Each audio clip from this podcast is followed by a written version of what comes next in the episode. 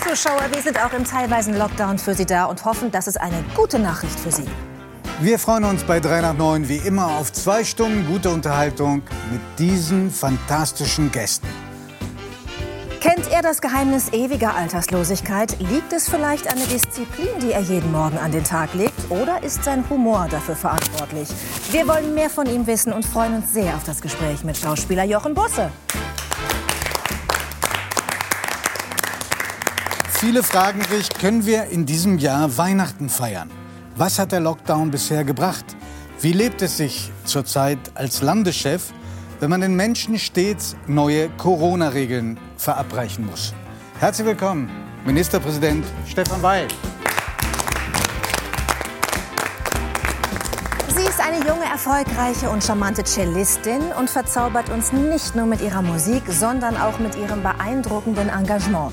Wir sind gespannt auf den Besuch von Klassikstar Rafaela Gromes.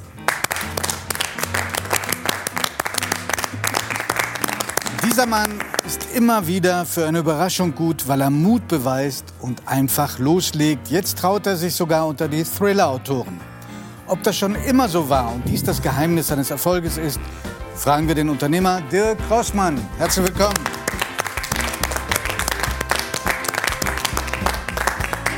Weltall mit seinen unendlichen Weiten fasziniert uns bis heute. Was muss man eigentlich mitbringen, um als Astronaut oder als Astronautin ins All fliegen zu dürfen? Wir freuen uns auf die Antworten von Raumfahrtexpertin Laura Winterling.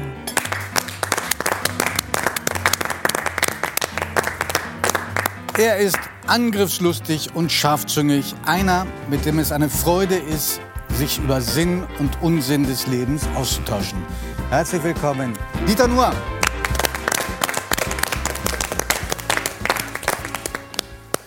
Ja, nur. Ähm, es ist dazu schon vieles gesagt worden, aber eben nicht von allen und ganz besonders nicht von Ihnen, jedenfalls nicht in dieser Sendung. Und deshalb muss ich jetzt einfach mit Amerika anfangen und Sie etwas fragen, was mir bislang noch keiner schlüssig beantworten konnte. 71 Millionen Amerikaner haben Donald Trump gewählt. Warum? Äh, weiß ich nicht. Wahrscheinlich sind Komiker einfach auch in den USA sehr beliebt. Ähm, es hat mich auch erstaunt. Es kann mit dem Bildungsstand da zusammenhängen, aber ich bin ja kein USA-Fachmann. Also insofern, ich bin froh, dass er weg ist, weil äh, es wahnsinnig schwer ist, über einen Witz einen Witz zu machen. Mhm. Und insofern war Trump für mich eigentlich eher ein undankbares Ziel. Wenn sich alle einig sind, dann macht es eigentlich keinen Spaß mehr. Mhm. Ist denn ähm, Donald Trump für Sie stellenweise auch komisch gewesen, so wie er auftritt? Oder ist das einer, bei dem Sie sagen, da verspüre ich eher das Bedürfnis, mich zu übergeben, als zu lachen? Übergeben und Lachen ist ja gar nicht so weit voneinander entfernt. Das ist, hat ja, äh, ob der Magen hochkommt oder die Luft, aber ähm, ich, ich, weiß es nicht. Es ist immer nah beieinander gewesen. Ich finde, er hatte schon was Komisches. Mhm. Seine, seine Art, sich zu bewegen, diese Frisur. Aber es wäre, wenn er wirklich Komiker gewesen wäre, wenn das ein Präsidentendarsteller gewesen wäre, hätte man gesagt, er hat eigentlich zu dick aufgetragen. Mhm. Aber offenbar nicht. Äh, es ist in den USA vieles möglich, was bei uns nicht möglich ist. Und dann muss man sich fragen, warum das so ist und ob das bei uns auch möglich werden könnte. Das finde ich die interessantere Frage. Und was wäre Ihre Antwort? Ich glaube. Äh, 90 Prozent der Deutschen sind gegen Donald Trump? Ja, ich glaube, dass wir schon einen, einen starken Reflex haben gegen solche Leute. Das liegt in unserer Geschichte begründet. Das liegt auch darin, dass es bei uns doch noch so etwas gibt wie eine Grundbildung, die die Leute haben. Und ich bin eigentlich recht optimistisch. Bei uns sind so diese Randgruppen eigentlich immer auch Randgruppen geblieben. Und jetzt zerlegt sich gerade die AfD wieder selber. Aber 71 Millionen sind ja keine Randgruppe, ne? Nee, bei, bei uns. Bei uns, ja, ja. Ich bei uns meine ich das. Bei uns sind die immer Randgruppen geblieben. Und äh, das, ist, äh, das macht mir Mut eigentlich. Mhm. Ich bin da ganz optimistisch. Wenn Sie so als äh, Satiriker äh, Ihrer Fantasie freien Lauf lassen, wie stellen Sie sich denn jetzt die Amtsübergabe von Trump an Biden vor? Ähm, das sehe ich gar nicht als Satiriker. Da, da, hoffe ich einfach als Mensch, dass beide noch leben, wenn es soweit ist. Und ähm, ich finde auch Joe Biden eigentlich, eine, äh, als ich ihn dann gesehen habe, wie er in dieser Fernsehdiskussion da stand. Und ich habe erst gedacht, den haben sie aus dem Wachsfigurenkabinett geklaut. äh, es ist ja nicht so, als wenn da ein junger Hoffnungsträger gegen ihn angetreten wäre, sondern das ist ja schon schillernd, wenn man eigentlich sieht, dass das, das, das sind die Eliten in Amerika, das sind die beiden, die die Amerikaner äh, ausgewählt haben, um die Präsidentschaft unter sich auszumachen. Und dann denke ich, wenn das die beiden sind, dann möchte ich den Rest vielleicht gar nicht kennenlernen. Nun denken aber viele, dass Joe Biden nur eine Übergangslösung ist, bis die Vizepräsidentin. Das ist, glaube ich, notwendigerweise so. Ja. Ja. Herr Buster, was, wie ist Ihre Fantasie? Wie wird dieser, dieser Machtwechsel aussehen irgendwann? Also, wenn ich äh, zu Herrn Biden was sagen soll, ich habe mich da gestern kundig gemacht, ein Monitor. Und das war schon sehr interessant. Also im Politmagazin. Ja, Politmagazin von der ARD, wo ich jetzt zu Gast bin. Äh, es war schon spannend zu hören, wie viel der beigetragen hat zur kriegerischen Auseinandersetzung. Also wenn das noch rudimentär vorhanden ist in dem hohen Alter, er ist zwei Jahre jünger als ich, da muss ich sagen, da habe ich dann schon meine Bedenken. Jedenfalls wird sich die Rüstungsindustrie in Amerika sehr freuen. Mhm. Und der Machtwechsel von Trump auch Ja, da werden welche Leute reinkommen und wir werden ihn rechts und links nehmen und raus. Und er wird mit seinem Händchen wieder, das ist das Komische, was der Dieter weggelassen hat, dieses Händchen, diese viel zu kleine Hand zu diesem Riesenkopf, was dann immer beschwörend bei allen Reden dabei war. Das war die Komik. Und wenn er das gemacht hat, konnte er vorher sagen, was er wollte. Es war weg.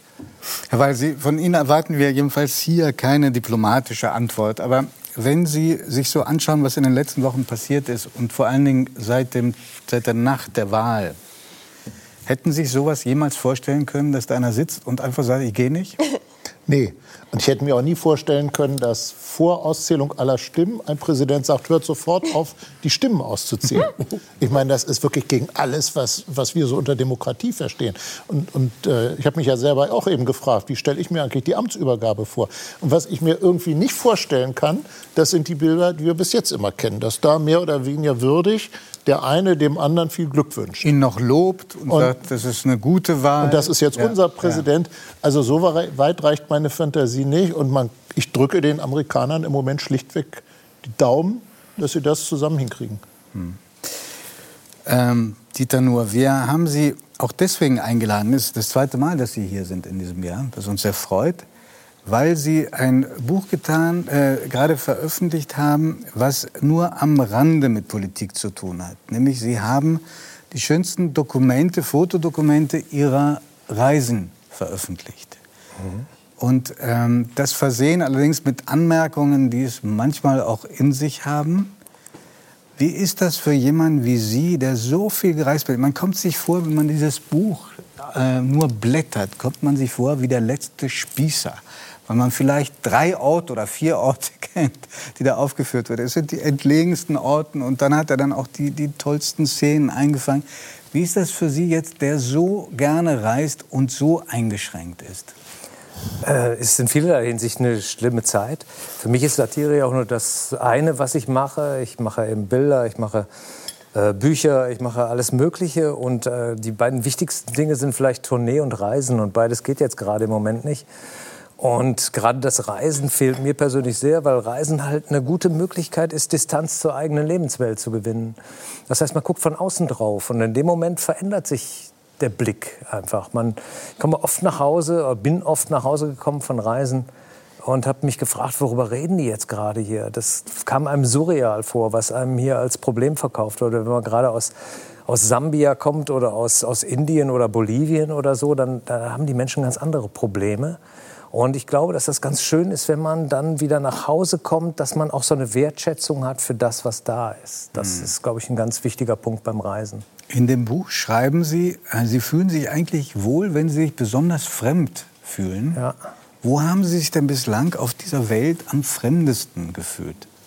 Unterschiedlich. Also es gibt äh, der fremdeste Ort ist vielleicht Japan, kann man sagen. Wirklich, warum? Weil, äh, weil man die Menschen überhaupt nicht mehr versteht, weil man auch die Gesichtsausdrücke nicht mehr lesen kann, weil eine Verbeugung was bedeutet und man bückt sich in der U-Bahn und macht sich einen Schuh zu und hat die gesamte Bahn zum Geschlechtsverkehr aufgefordert. Man weiß es nicht.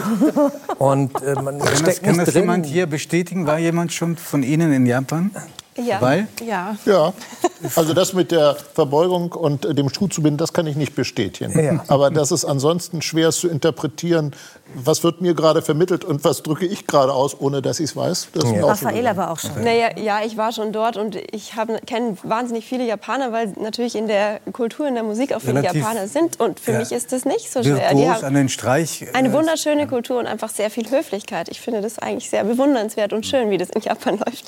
Das sind zwei ganz unterschiedliche Dinge. Ja, das, das ja. will ich damit gar nicht gesagt haben. Es ging darum, was ist am Was ist am fremdesten. fremdesten, Ich habe mich unheimlich wohlgefühlt in Japan. In Japan funktioniert alles, man wird wahnsinnig freundlich behandelt. Nur man kann die, diese Freundlichkeit nicht so richtig einordnen, weil man Mhm. nicht weiß, was ist Ritual, was ist wirkliche Freundlichkeit und so. Also das ist auf keinen Fall negativ gemeint. Also ich finde es, wie gesagt, eben da, wo es am fremdesten ist, auch oft am schönsten. Einfach weil ich nicht alles verstehen muss. Das ist ein ganz großartiger Faktor beim Reisen. Zu Hause hat man so diesen Zwang in sich. Man, man informiert sich, man will verstehen, was vor sich geht, man will ein Urteil haben zu allem. Und wenn ich in Japan bin oder wenn ich in Indien bin oder was weiß ich wo, dann, dann muss ich dieses Urteil nicht fällen, weil ich bin der Fremde hier. Ich kann von außen drauf gucken, ich muss nicht alles verstehen. Ich fotografiere sehr oft Zeichen an der Wand, die ich nicht verstehe. Und ich habe mich dann irgendwann mal gefragt, warum interessiert dich so wenig, was diese Zeichen bedeuten? Weil man dann Zeichen in ihrer, in ihrer Schönheit sehen kann, in ihrer Bedeutungslosigkeit, in ihrer einfachen Kalligraphie. Ja, Und das hat dann was Schönes, wie Menschen irgendwas an die Wand gemalt haben. Und ich muss es nicht verstehen. Diese, diese Befreiung vom Verstehen müssen empfinde ich beim Reisen als unglaublich groß. Sie Das ist wie bei Musik, ne? wenn man dann plötzlich auf den englischen Text mal achtet tatsächlich. Ja, furchtbar, ne? Oder? Kann man es oft nicht mehr genießen. Ja. oder? Also mir geht es jedenfalls so. Ja, ich freue mich dann auch, wenn ich, wenn ich was nicht verstehe. Ja. Sie haben ja sehr früh angefangen zu reisen, vielleicht auch schon zu einer Zeit, in der Sie nicht fotografiert haben. Ja. Ähm, ganz früh, also relativ früh, waren Sie in Israel. Ja. Was für eine Erinnerung verbinden Sie mit Jerusalem?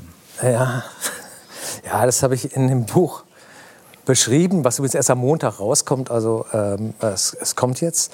Und, Keine ähm, Sorge, wir hätten das eingeblendet. Ja, ja, nee, keine, nicht, dass jetzt da irgendwie die Leute sagen, wo ist es denn? Ähm, ich habe ein Hotel gehabt. Damals sind wir natürlich noch gereist, wirklich rudimentär, äh, miese Hotels. Also die einzige Qualität, die ein ha Hotel haben musste, war, es musste billig sein. Und ich habe mitten in der Altstadt von Jerusalem in einem Hotel übernachtet. Äh, Und da habe ich das Licht ausgemacht und dann raschelte es so komisch und ich habe das Licht angemacht und die Wände waren dunkel von irgendwelchen Insekten, die sich dann langsam wieder zurückzogen. Also ich glaube, es gibt so Horrorfilmszenen, die so ähnlich sind. Und ich glaube, dass die in dem Hotel darauf gekommen sind.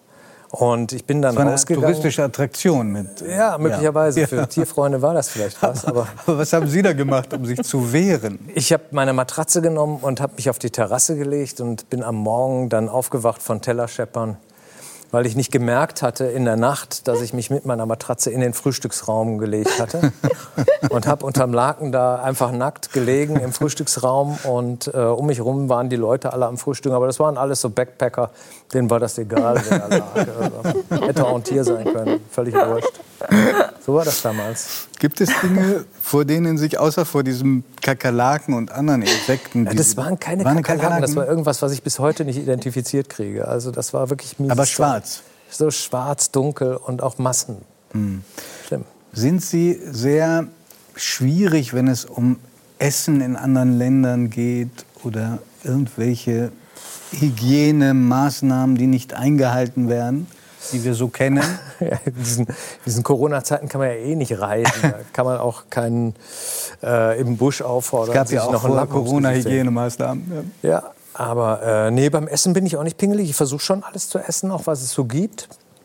Habe auch schon einiges zu mir genommen, was ein bisschen zweifelhaft war. Also es gibt auch viele Dinge, wo ich persönlich jetzt keinen großen Reiz dann finde. Also der gute alte Seeigel oder die Qualle oder so ist jetzt nicht mein bevorzugtes Essen. Ich hatte eine Augensuppe in Japan übrigens. Eine Augensuppe. Eine Augensuppe, das Von war auch nicht so Tieren? schön. Von Äh? Rinderaugen waren. Das habe ich dann nachher rausbekommen. Erst habe ich gedacht, naja, eine Hühnerbrühe mit Eierstich ist ja wie zu Hause. äh, bis ich gemerkt habe, dass da unten was drin kullerte. Und das war so ein Glaskörper. Und dann merkte ich, das war kein Eierstich, sondern das war das Augeninnere. Das war nicht so schön, ehrlich gesagt. Ansonsten bin ich eigentlich so die Grillen mit Ingwer und Chili sind was sehr Leckeres, wenn sie frittiert sind oder so. Also es gibt schon sehr leckere Dinge, die wir nicht so am Schirm haben. Man sagt ja, dass mit zunehmendem Alter man den eigenen Eltern ein bisschen ähnlicher wird. Weiß nicht, ob das stimmt, aber Ihre Eltern, glaube ich, waren mit Essen sehr picky. ja.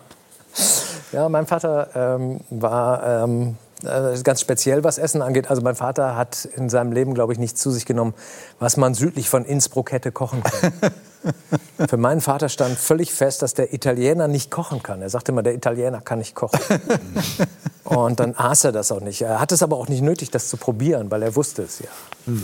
Und dann haben wir irgendwann meine Eltern mal besucht im Urlaub in Österreich oder so. Das war so der, das war schon das Äußerste an Exotik, was mein Vater zuließ bei Reisen. Und dann haben wir die im Urlaub besucht und dann äh, hatte nur noch ein Italiener offen. Also er hätte die Alternative war verhungern Hungern. und Pizza essen.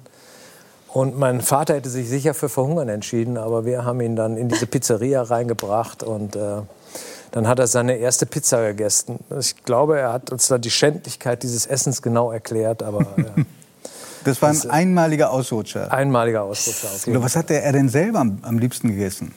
Äh, so dieses klassische, äh, ich glaube, ne, also grundsätzlich keine Vitamine. Mein Vater ist 93 geworden. Wenn mir irgendjemand erzählt, gesunde Ernährung macht alt, das stimmt nicht. Äh, ich glaube, man muss darauf achten, was man braucht. Mein Vater hat in sich reingehört und hat gesagt, Vitamine schaden mir. Das hat er beschlossen.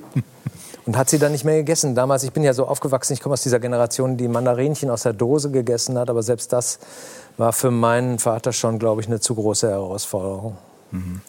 Ich glaube, wir können Ihnen alle gemeinsam gratulieren, sind vor zwei Wochen 60 geworden.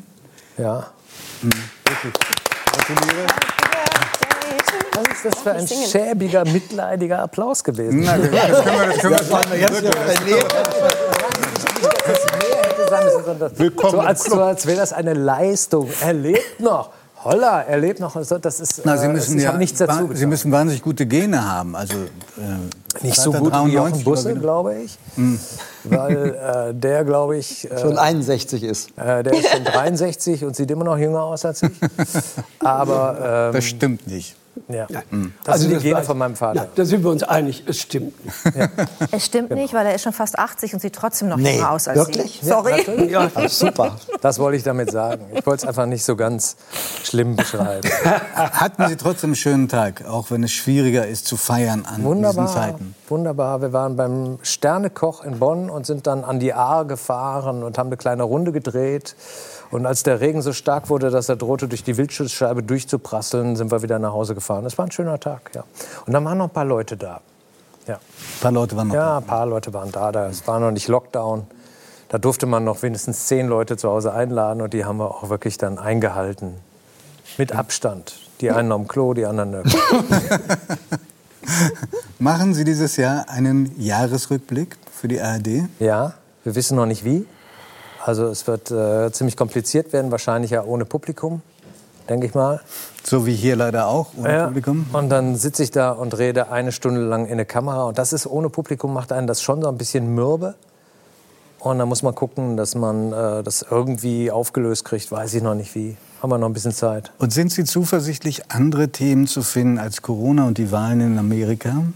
Ja, da bin ich zuversichtlich. Ich glaube, dass ziemlich viel passiert ist, was sonst äh, große Aufregung erzeugt hätte, aber in diesen großen Themen untergegangen Jetzt wäre ist. ich neugierig. Herr Weil, mal ganz spontan, was gab es denn noch außer diesen beiden Themen? Also was mich angeht, kann ich wirklich sagen, ist das große Corona-Jahr. Ich muss gerade mal überlegen, fußballtechnisch war nicht viel los. Besonders nicht bei Ihrem Verein. Nein, aber da ist nie viel los. Ähm, Entschuldigung, Dirk. Ja, ja, also, Dirk ist ja Investor bei Hannover ja, ja, 96. ja, ja, ja. Ähm, nee, also ich, ich, ich muss sagen, so die beiden, die beiden Sachen, die Sie gesagt haben, Corona und Selbst- USA, wären mir eingefallen. Das ist ein weiteres, Selbst- weiterer selbst Grund, mal reinzugucken in den Jahresrückblick. Ja, also ich finde noch was, glaube ich. Ausgefallene Europameisterschaft und so. Also ich glaube, es geht meistens um Dinge, die, die nicht stattgefunden haben, offensichtlich. Es könnte sein, dass es. Ich glaube, ich werde am Anfang mal fragen, ob die Leute wirklich zurückblicken wollen, wenn ich den Jahresrückblick mache. Ob das wirklich, ob sie auf dieses Saujahr wirklich zurückblicken wollen. Und dann einigen wir uns daraus, dass wir diesen ganzen Mist, der dieses Jahr war, äh, sozusagen exorzieren. War denn unabhängig von Corona, ist für Sie auch ein Saujahr, für Sie persönlich, oder war es ein gutes Jahr? Für mich persönlich war es in äh, vielerlei Hinsicht ein sehr schönes Jahr. Ähm, Warum? Ich habe ein paar Ausstellungen in China gehabt. Äh, dann war es wieder ein schäbiges Jahr, weil ich nicht hinfahren konnte. weil diese Ausstellungen ohne mich stattgefunden haben. Meine Bilder sind dahin gekarrt worden und ähm, äh, dann in Russland äh, wollten wir ausstellen, im Pushkin-Museum in St. Petersburg. Schön. Haben wir aufs nächste Jahr verschoben. Aber naja, seit meinem Geburtstag jedenfalls ist es so, dass der amerikanische Präsident gewechselt hat und es hat ein, ein Impfstoff ist zugelassen worden. Und ich glaube, sozusagen, das sagt mir, in meinem nächsten Lebensjahr geht es jetzt vorwärts. Und gab es mal einen Moment in diesem Jahr, wo Sie gesagt haben, das ist so unerfreulich, den Beruf als, den Beruf als Kabarettist äh, auszuüben, dass ich eigentlich darauf verzichten würde am liebsten, weil ich habe so viele andere Sachen, die mich erfüllen? Nee, äh, habe ich nie drüber nachgedacht, damit wirklich aufzuhören, weil es natürlich dieser Dauershitstorm und alles und so. Es, die Zeiten sind in gewisser Hinsicht ein bisschen humorlos geworden. Ja? Äh, ein Witz wird immer gleich als Angriff verstanden. Eine äh, differenzierte Auseinandersetzung ist nicht möglich, weil äh, immer gleich polarisiert wird. Mache ich einen Witz über Grüne, bin ich eben Klimaleugner immer sofort. Oder wenn, wenn man über diese Krankheit redet und fragt, muss die Maske jetzt auch äh, in der ganzen Stadt getragen werden. Selbst wenn ich allein durch eine Seitenstraße gehe, dann ist man Corona-Leugner. Ja. Es gibt keine Differenzierung mehr und das ist schon mühsam geworden. Ja. Auf der anderen Seite habe ich ja natürlich ein- eben auch durch meine Bilder dann Sie hatten ja ein hässliches Erlebnis auch, als Sie zeitweilig von der Homepage der Deutschen Forschungsgemeinschaft äh, verschwanden, dann wieder aufgenommen wurde, auch mit einer Entschuldigung. Ist es nicht so, dass man dann sagt, wofür mache ich das eigentlich? Es reicht mir. Äh, Man sollte diesen ganzen Shitstorm nicht zu ernst nehmen, weil das richtige Leben findet da draußen irgendwo statt. Ähm, ich selber erfahre von dem Shitstorm oft als Letzter, weil ich mich nicht wirklich drum kümmere.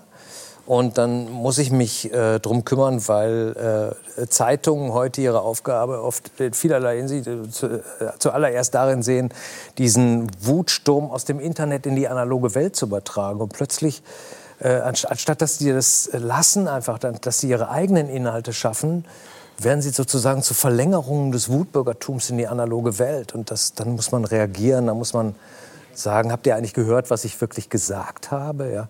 Und dann fängt man an, inhaltlich zu argumentieren. Das ist alles ein bisschen mühsam manchmal, aber da muss man eben durch. Die Zeiten sind so. Das bringen diese ganzen sozialen Medien mit sich dass heute eine unfassbare Kakophonie ist aus Stimmen und dass man immer wieder äh, auch irgendwie Bezug nehmen muss darauf. Sonst gerät man unter die Welle.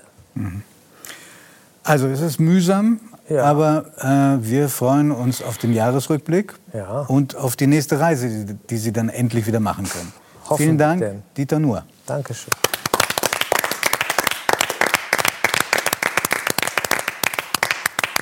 Ja, man muss kein Klassikfan sein, um von Raffaela Grummes total beeindruckt zu sein. Kritiker sagen über sie, mit ihrem Cello schafft sie Momente reiner Poesie. Und das gucken wir uns jetzt zunächst mal an. Raffaela, wir sind so froh, dass Sie hier sind.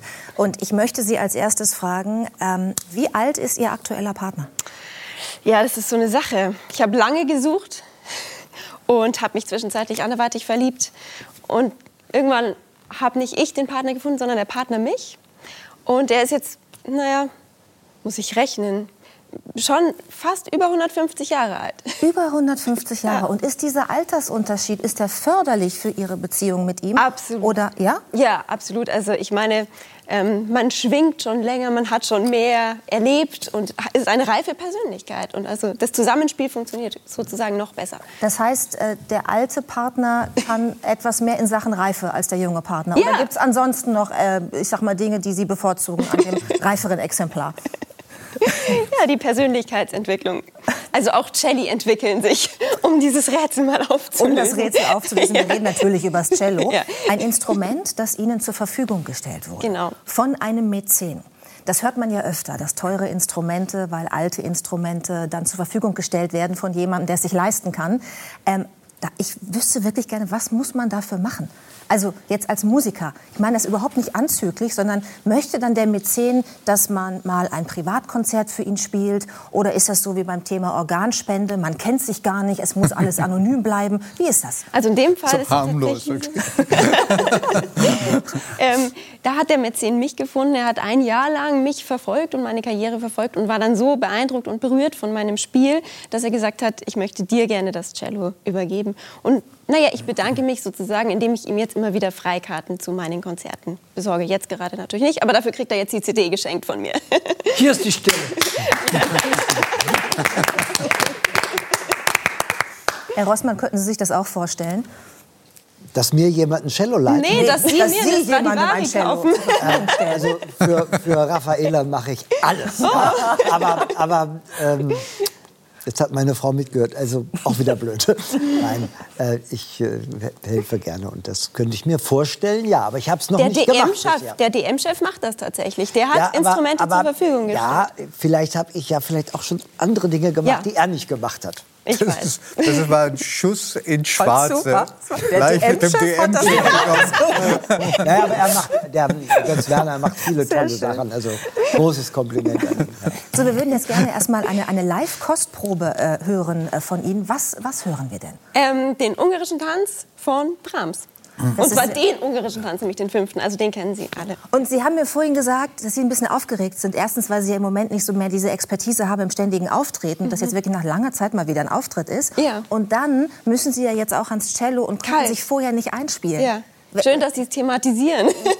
Ja, Dann ich dachte, steigt das die Aufregung. ich dachte, das nein, nein, ich werde jetzt einfach loslegen und Musik machen. Das, Okay. was ich am liebsten tue und jetzt schon länger nicht Dann darf durfte. ich Sie zur Bühne bitten. Dankeschön. Äh, Ich mache dann Natürlich. noch mal eine vernünftige Anmoderation. Also, wir hören jetzt den ungarischen Tanz Nummer 5 von Johannes Brahms. Und äh, Raffaela Grummes wird begleitet von Julian Riem, mit dem sie schon seit neun Jahren gemeinsam auf der Bühne steht. Bitte schön. Herr Busse, mögen Sie das? Klassische Ja. Musik zum Abend, zu dieser Ja, ich Stunde. bin ein großer Klassikfan. Das ist schön. Ne? Und als ich hörte, was es ist, habe ich es auch heimlich mitgesungen. Wie war das jetzt für Sie, ohne, also kalt, äh, kalt zu spielen, ohne Einspielen? Wunderschön, einfach mal wieder zu spielen. Vor Publikum, immerhin. Super. Und Sie hatten ja auch viele Jahre Zeit zu spielen, ne? denn Sie haben, wenn ich richtig informiert bin, mit vier Jahren schon angefangen, Cello zu spielen. Sie sind jetzt äh, 29. Das heißt, Sie spielen seit 25 Jahren dieses Instrument. Wie kam das, dass Sie mit vier Jahren, wo andere irgendwie Interesse für einen Sandkasten haben, Interesse für ein Cello entwickelt haben? Naja, das Cello wurde mir ja in die Wiege gelegt, sozusagen. Meine beiden Eltern sind Cellisten. Und ich habe schon früh diese Faszination des Musikerlebens erleben dürfen, weil ich nämlich mit meinen Eltern auf Tournee gegangen bin und einfach gesehen habe, ja, wie das ist von diesem Prozess, wenn man Programme einstudiert, sich aussucht, sich mit diesen Stücken beschäftigt und dann eben irgendwann diesen magischen Moment hat, auf der Bühne zu stehen und sein Publikum begeistern zu dürfen. Und schon damals war mir irgendwie klar, ich will das auch. Und dann habe ich meine Mutter überredet und sie hat mir Cellounterricht gegeben, als ich vier war. Aber ich meine, ich bin da natürlich ob meiner überragenden Körpergröße befangen. Aber kommt einem ein Cello in diesen, in, mit vier nicht vor wie ein Hochhaus? ja, das große schon, aber es gibt ja ein 32. Cello. Das Mhm. ist dann eine große Bratsche sozusagen. Mhm. Das wussten Sie auch als Chefredakteur der Zeit. Nee, wusste ich ehrlich gesagt nicht. Nein, nein, nein, ich habe mich voll erwischt. Nein. Laura Winterling, bei Ihnen ging das auch relativ früh los mit der Faszination Weltall, oder? Das stimmt. Ob das jetzt gerade mit vier Jahren schon losging, ich glaube, da waren noch so 193 andere Dinge, die mir wichtiger waren. Wann ging es bei Ihnen los? Also so, tatsächlich würde ich sagen, sowas mit sieben oder acht Jahren, wo ich tatsächlich meine Eltern dann dazu genötigt habe, mit mir im Garten nachts äh, Sterne zu zählen und mir zu erzählen, was da noch so alles rumfliegt und wie das da oben entstanden ist. Und dann irgendwann waren sie weg und ich lag da alleine. Ja. Da war aber kein Elternteil Astronaut ne? und hat Sie irgendwie beeinflusst. Nein, nein. Nein, das, die, die Beeinflussung, die kam so von innen raus, so von, von hier nach hier. Raffaella, wie war das denn, als Ihre Mutter Sie äh, unterrichtet hat? Ich könnte mir vorstellen, dass das nicht immer, ich sag mal, ein Vergnügen ist, oder? Von der eigenen Mutter unterrichtet zu werden.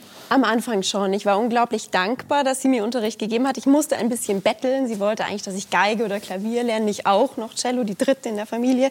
Ähm, und ja, bis ich in die Pubertät kam, war das eigentlich wunderbar. Sie hatte eine Engelsgeduld. Sie hat auch viele, viele andere Schüler, die sie ganz toll unterrichtet und zu vielen ähm, ja, wunderbaren Cellisten entwickelt hat. Und und ja, wie gesagt, in der Pubertät wurde es dann schwierig, aber dann bin ich nach Leipzig gegangen als Jungstudentin an die Hochschule. Was war die schlimmste, jetzt wirklich mal Tacheles reden, was war die schlimmste Auseinandersetzung, die Sie hatten mit Ihrer Mutter in Sachen Cello-Übungsstunden? Äh, die war so schlimm, dass mein Vater aus dem Keller in den zweiten Stock hochkam und gesagt hat, Frauen, was schreit ihr so laut? Und ist da gerade ein Cello zu Bruch gegangen? Okay, jetzt reicht's. Ist es? ja. Wie kam das dazu? Wutanfall. Von, von Ihnen oder von, von Ihrer mir. Mutter? Von mir, ja. Okay, und welche Rolle hat Ihr Vater in dieser, in dieser Konstellation gespielt? Ja, er war der Schlichter sozusagen. Er hat immer versucht, sich zwischen uns zu stellen und zu vermitteln, aber es war nicht immer ganz einfach, weil wir beide sehr dickköpfig sind, meine Mutter und ich. Mhm. Ich glaube, Ihr Vater war auch derjenige, wenn ich richtig informiert bin, der das Karnevalskostüm für Sie genäht hat, was wir vorhin im ja. Vorstellungsfilm gesehen haben, als Sie als Cello gegangen sind, oder? Ja, mein das ist Vater ja auch ungewöhnlich. Hat alles getan, was ich mir gewünscht habe, wirklich. Er hat ja die Sterne für mich auf die Erde geholt. Das ist schön. Sie sind dann mit 14 als Jungstudentin, also mit 14, ja, an die äh, Mendelssohn Bartholdy Hochschule in Leipzig gegangen. War das für Sie ähm, ein Lebenstraum, der da in Erfüllung gegangen ist? Oder war es auch ein bisschen eine Bürde? Man hört ja immer, wie David Garrett erzählt, ne? der ja auch sehr früh angefangen hat, dass es für ihn auch alles eine Bürde war. Das, das, das Strenge und der, der Druck, den er so früh hatte. Hm, nein, vor allem ist ja noch kein Traum in Erfüllung gegangen, nur weil ich studiere. Das ist alles so ein langer Weg gewesen, auf dem ich mich ja immer noch befinde ähm, und hoffentlich noch auch weiterhin befinden kann hier mit der Kulturpolitik in Deutschland. Ähm, oh ja, darüber reden wir gleich. Christian Weiß vielleicht schlage ich vor. Auftrittsverbote ja. und so weiter. Ja? ja. Aber bleiben wir zunächst Aber, bei Ihnen. Ja, dieser Professor in Leipzig war sehr streng tatsächlich. Es gab schon Stunden, nach denen ich einfach lange geweint habe und im Zug heimgefahren bin und mir gedacht habe, will ich das wirklich? Aber die Liebe zur Musik war immer so stark und hat dann, natürlich habe ich Dinge geopfert und hatte für andere Dinge keine Zeit, weil sonst, also ich musste einfach wirklich den ganzen Fokus auch damals auf die Musik richten. Aber ähm, es hat sich immer gelohnt.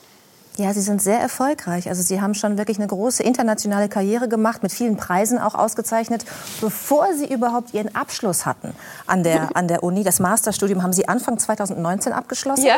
Richtig? Sehr peinlich, ja. Wie haben die Dozenten darauf reagiert, dass Sie also eine Studentin da hatten, die eigentlich die Karriere schon gemacht hat, auf die alle anderen hinarbeiten? naja, die haben mich ja auch unterstützt und begleitet und zu dem gemacht, was ich bin. Also ich arbeite übrigens immer noch sehr nah zusammen mit meinem Münchner Professor zum Beispiel. Letztes Jahr haben wir dieses Offenbach-Album, was jetzt den Opus bekommen hat, gemeinsam aufgenommen. Und mhm. es ist wirklich eine sehr schöne Zusammenarbeit. Mhm. Jetzt haben Sie es gerade schon angesprochen. Ähm, auch Sie leiden ja unter dem Auftrittsverbot, das es derzeit gibt. Jetzt sitzt hier ähm, ein Politiker bei uns in der Runde, der zumindest für das Land Niedersachsen ähm, durchaus auch, ich sag mal, Richtlinienkompetenz hat. ähm, was, was würden Sie Herrn Weil gerne mit auf den Weg geben in dieser Sendung? so viel, dass ich das alles gar nicht in einer Sendung sagen kann. Ähm, natürlich haben wir, wir verstehen absolut, also wir Künstler verstehen absolut, was für eine Situation gerade ist. Ähm, aber es ist einfach schon das bisschen das Gefühl einer gesellschaftlichen Triage, die gerade stattfindet in der Politik. Und zwar, dass wir einfach jetzt geopfert werden, weil wir die geringste Priorität in gewissem Maß haben. Und naja, wir Künstler stecken schon in einer gewissen Identitätskrise gerade, weil wir, wie gesagt, mit vier Jahren anfangen, ein Leben lang vieles opfern, mit viel Hingabe, Überarbeit, Fleiß, ähm, daran arbeiten, zu dem zu werden. Ähm, und für uns ist Musik, sagen wir jetzt mal, eine universelle Sprache, die Menschen verbindet. Für uns ist Musik etwas, was Menschen trösten, berühren kann, nicht nur ablenken, den Alltag, sondern noch mehr irgendwie erheben kann und ähm, zu einem vielleicht besseren Menschen machen kann, wenn man genau hinhört, die Musik wirklich auf sich wirken lässt. Für viele ist Musik eine Art Gottesbeweis, ja. Also für viele ist Musik eine Religion. Und jetzt zu hören, Unterhaltung und Freizeit in einem Atemzug mit Spielcasinos und Puffs werden jetzt geschlossen. Das ist wirklich, das hat verletzt. Das war wirklich hart und wir wünschen uns, dass wir zumindest in der, also dass wir zumindest als Kultur eigenständig anerkannt und bewertet werden und dass wir auch vielleicht als Arbeit gesehen werden. Ja, es heißt, wir halten Arbeit und Bildung offen. Ja, wir sind Arbeit und Bildung. 1,2 Millionen Menschen, mehr als 1,2 Millionen Menschen haben, sind also kernberuflich tätig in der Kulturbranche und wir haben 176 Milliarden Euro Umsatz gemacht letztes Jahr. Und Leiden Sie darunter, dass Sie dann als nicht systemrelevant eingestuft werden? Natürlich, ja. Ja. Herr Weil, ich will Ihnen zumindest mal die Möglichkeit geben, zu antworten. ich, ich habe ja in den letzten Monaten auch mit vielen Künstlerinnen und Künstlern gesprochen. Und das, was Sie sagen, das deckt sich ja durchgehend auch mit dem Empfinden. Und ich kann das auch wirklich verstehen. Erstens, was die Leidenschaft für das angeht, was man macht. Und zweitens, das Gefühl auch zu haben, Mensch, habe ich jetzt eigentlich überhaupt noch eine Perspektive? Oder bin ich jetzt abhängig von Stütze, auf gut Deutsch? Das kann ich schon gut verstehen. Ähm, das, was wir jetzt gerade wieder machen müssen, betonen müssen, weil keiner von uns macht es gerne. Ja. Das hängt allerdings damit zusammen, dass wir versuchen müssen, so gut wie möglich Menschen zu entzerren. Also so gut wie möglich Kontakte zu reduzieren. Weil das ist das Wesen von diesen Infektionen, sie finden von Mensch zu Mensch statt. Und da ist es nun mal so, wenn Sie ähm, ein Programm haben, wenn Sie ein Konzert machen, wenn Herr Busse im Theater auftritt. Es ist ja immer dafür gedacht, dass auch Menschen dabei sind. Und deswegen können wir einen solchen Weg nicht gehen, ohne nun leider auch die Kultur damit einzubeziehen. Ja, und wir ähm, müssen, das äh, tut mir in der Seele weh, weil ja. ich kenne auch wirklich eine Menge Leute, an denen liegt mir. Und es tut mir leid, ja. dass sie jetzt so verzweifelt sind. Aber ich muss auch ehrlich sagen, bei dem, was auf dem Spiel steht, stehe ich auch dazu. Natürlich. Und ja, ich wollte nur einen Satz dazu sagen. Also ich habe auch ein Stück Verständnis für Politiker. Ich will mal ein Beispiel geben. Wenn ein großes Stadion für 50.000 Menschen mit 8.000 Zuschauern belegt ist und alle sind weit voneinander weg und es gibt überhaupt kein Risiko und trotzdem wird es verboten. Und ich habe trotzdem Verständnis für die Politik. Denn das Problem ist, dass diese 8000, wenn sie aus dem Stadion rausgehen, plötzlich mit 1000 eng zusammenstehen und alles wird konterkariert, was eigentlich die Politik richtig angedacht hat und was auch richtig von, de, von dem Sport organisiert wird. Und nachher stehen sie ganz eng beieinander, trinken Bier und so weiter. Jetzt können Sie natürlich, ah, kann, wir Gut, hatten ja gesagt, wir haben uns auf du geeinigt. Bei uns sind es nicht ganz 8000 äh, jetzt, Leute. Raffaella, ja. jetzt da, hinterher stehen im, im, äh, ja. im, im, Opernhaus oder im Schauspielhaus, stehen die denn nicht hintereinander wie Fußballfans? Ja? Nein. Das verstehe ich. Äh, da hast du hundertprozentig recht. Aber die Politik für jede individuelle Situation ein, ein individuelles Recht zu machen, ist unglaublich schwer, wenn es darum geht, Politik zu machen. Weil man muss letztlich wieder generalisieren und dann wird es ungerecht. Aber äh, also insofern wollte ich dir mal so ein bisschen in die Bresche springen, weil es ist ein die, ganz schwerer Job, Stefan Weil, den momentan aber, aber ich sehe gerade jemand, dass jemand die Augen rollt. Und ich möchte, wenn, wenn ich eins dazwischen sagen ja. darf. Unser größtes Problem ist, dass wir nicht genau wissen, wo genau finden diese Infektionen statt. Es wird häufig zum Beispiel auch gesagt, sagt mir doch mal ein Beispiel, dass in der Theateraufführung eine Infektion äh, stattgefunden hat. Und diesen Nachweis können wir auch nicht liefern. Gut, ähm Aber tatsächlich ist es umgekehrt so, da wir nicht wissen, wo sie stattfinden, müssen wir den gesamten Bereich mit in den Blick nehmen. Das ist das Kernproblem Aber Herr Weil, ein, und da kommen wir auch ein, nicht drum Eine Sekunde, ich würde da gerne mal Herrn Busse noch mal einmal mit reinnehmen, weil ich weiß, dass Sie äh, dazu auch eine Meinung haben, äh, die zum Beispiel ganz konkret mit der Klimaanlagentechnik in ja. Theatern zu tun hat. Wenn Sie uns darüber mal aufklären, ja, darüber gibt, liest man äh, nämlich äh, selten etwas. Es gibt ein Versammlungsstättengesetz. Äh, man musste merkwürdigerweise in der Kulturreferenz Düsseldorf nachgucken unter Google, was das ist. Da, die sollten es eigentlich wissen. Tatsache ist, dass die, man heutzutage in der Lage ist, technisch die Luft in einem Theater innerhalb von viereinhalb Minuten total umzudrehen, also einmal zu wechseln. Das heißt, das sind sowohl Bakterien, es sind auch Viren, es ist sogar der Geruch entfernt es neu. Also eigentlich ist, wenn man da sitzt, zugegeben. Wenn man erst sitzt, kann einem nichts mehr passieren, ist es zu Hause gefährlicher. Das haben wir festgestellt, das ist auch überprüft worden, das kann man auch laut sagen, auch im Fernsehen. Nur das ist eben das, warum ich Herrn Weil recht gebe. Wie kommen die Leute dahin? Wie kommen sie wieder weg? Da ist diese Luft dann nicht mehr. Und ich kann verstehen, dass man, wenn man überhaupt nichts weiß, und wir wissen überhaupt nichts, und manche Leute sagen es auf intelligente Weise, dass sie nichts wissen, manche sagen es sehr direkt. Und man muss dann eben auch sagen, gut, wenn wir nichts wissen, wie es ist, dürfen wir nichts tun. Also müssen wir uns dem beugen. In der Hoffnung, es ist irgendwann vorbei. Raffaella Grummes, Sie haben mir im Vorfeld der Sendung gesagt, dass Sie unbedingt das Wort an Herrn Weil richten möchten, weil Ja. Sie auch angesprochen wurden von, Ja. ähm, ich sag mal, Mitmusikern, Ja. und von Kollegen. Haben Sie das Gefühl, dass Sie Ihre Botschaft richtig rübergebracht haben? Sagen wir so, ähm, wir können stundenlang jetzt diskutieren, was uns vor allem auch bewegt, ist, dass wir haben jetzt den Lockdown und natürlich ist der richtig und wichtig und daran brauchen, kann man jetzt eh nichts ändern. Ähm, aber was passiert eigentlich in Zukunft? Gibt es Konzepte, die entwickelt werden? Ähm, Zum Beispiel Antigentests vor Konzerten oder was, dass man sicher gehen kann, dass dort nichts passiert. Ich habe tatsächlich eine Liste mit Vorschlägen gesammelt und dabei mit Bitten, die Sie vielleicht am 16. November einbringen könnten, wenn Sie sich alle treffen mit Frau Merkel und dort vielleicht nicht diskutieren können, dafür haben Sie vielleicht keine Zeit, aber zumindest im Hinterkopf haben und ein Stück weit an uns denken. Darf ich die Liste nachher kurz mit Ihnen durchgehen? Logisch. Ähm, und ich, ich kann nur was sagen, also ich bin relativ sicher, dass wir im nächsten Jahr deutliche Fortschritte machen werden. Also wir fangen jetzt zum Beispiel an mit Schnelltests. Die sind noch ziemlich aufwendig, weil da noch diese Abstriche gemacht werden müssen. Aber ich höre von Unternehmen, die probieren das Ganze mit Gurgeln.